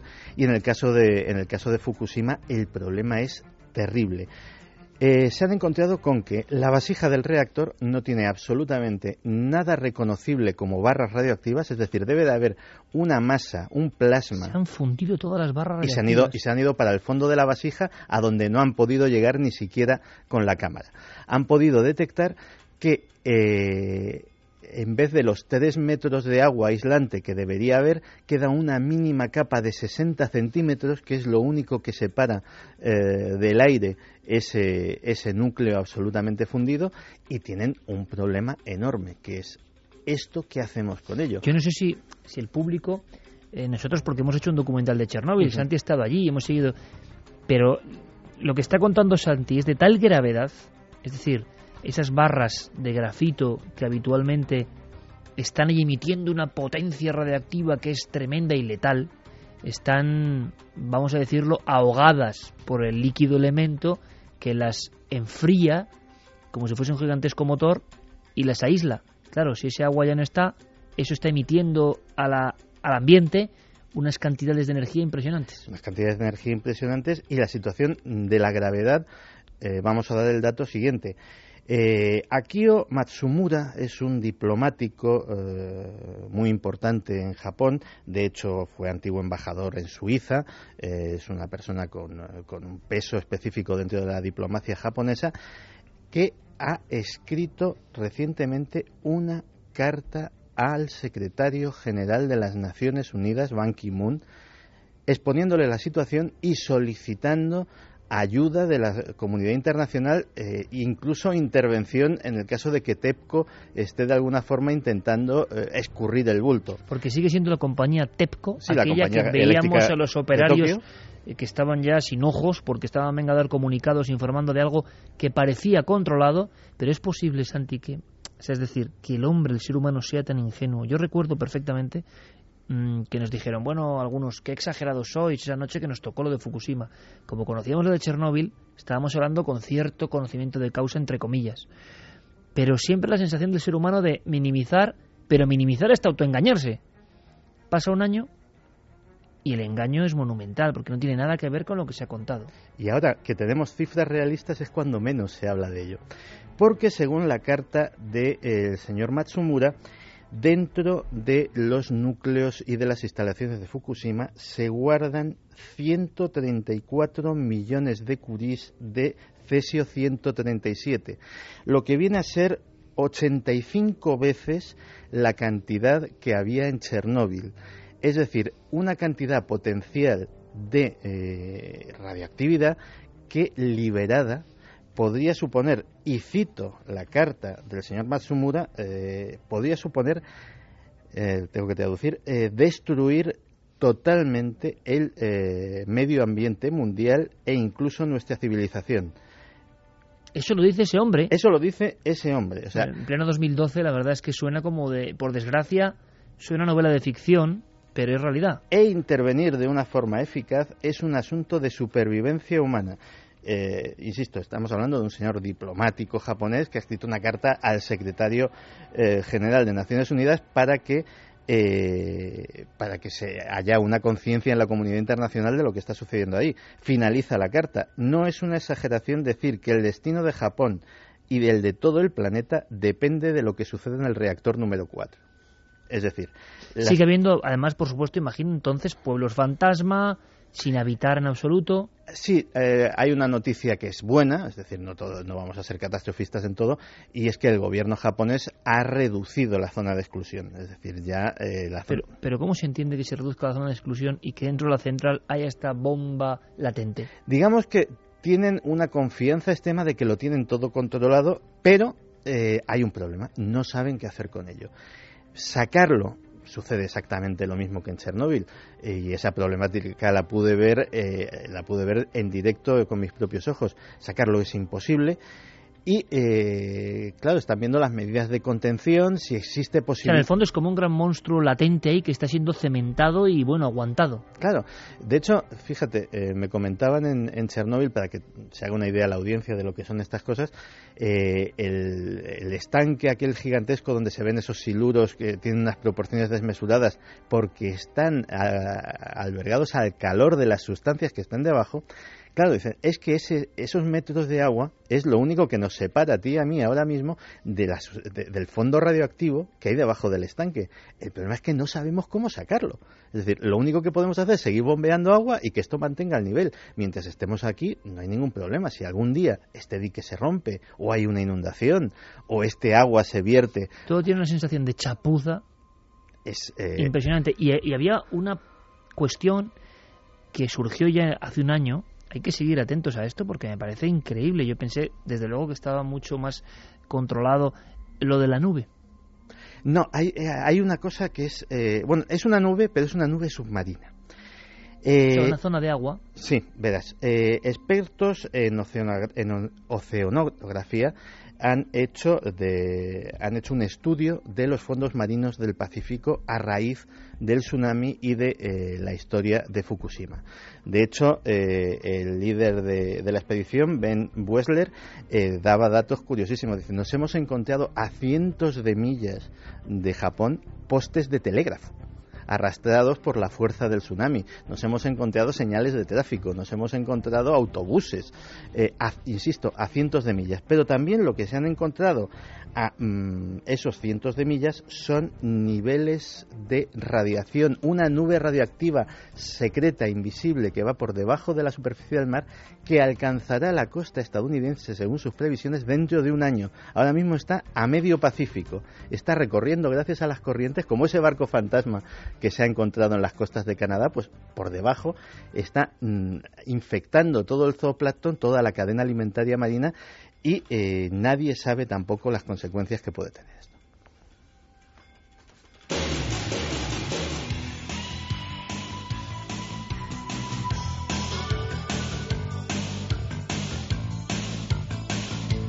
Pues uno termina o enfila la recta con la que concluye Milenio 3 con una curiosa sensación. No sé si da más miedo lo que hemos contado al principio o el informe de Santiago Camacho al final con Fukushima, porque eso está ahí, como en todos los tsunamis, hay una historia posterior, unos días después de la tragedia.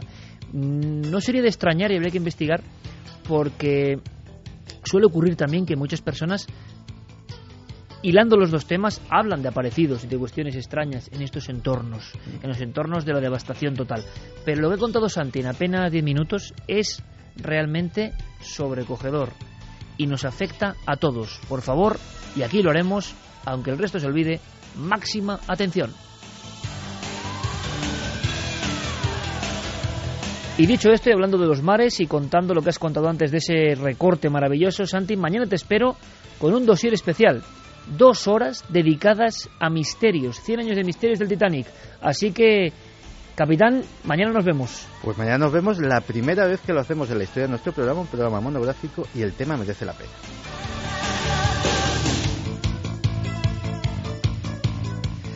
Noel Calero estuvo con los sonidos inconfundibles de esta nave del misterio radiofónica. Gracias Noel, gracias Fermín, gracias Carlos por todo el trabajo, gracias a todo el equipo. Las vías de contacto para seguir durante la semana mandando esa información importante, ya la sabéis, en ikerjiménez.com toda la información y en la nave del misterio, en las redes sociales, esos, esos vínculos, esas formas de enlazar con nosotros con un solo clic. Ha sido un placer.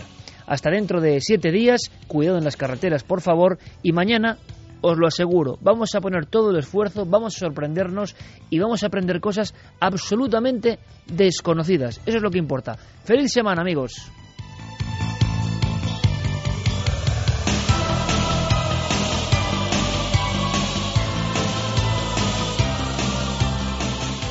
Milenio 3.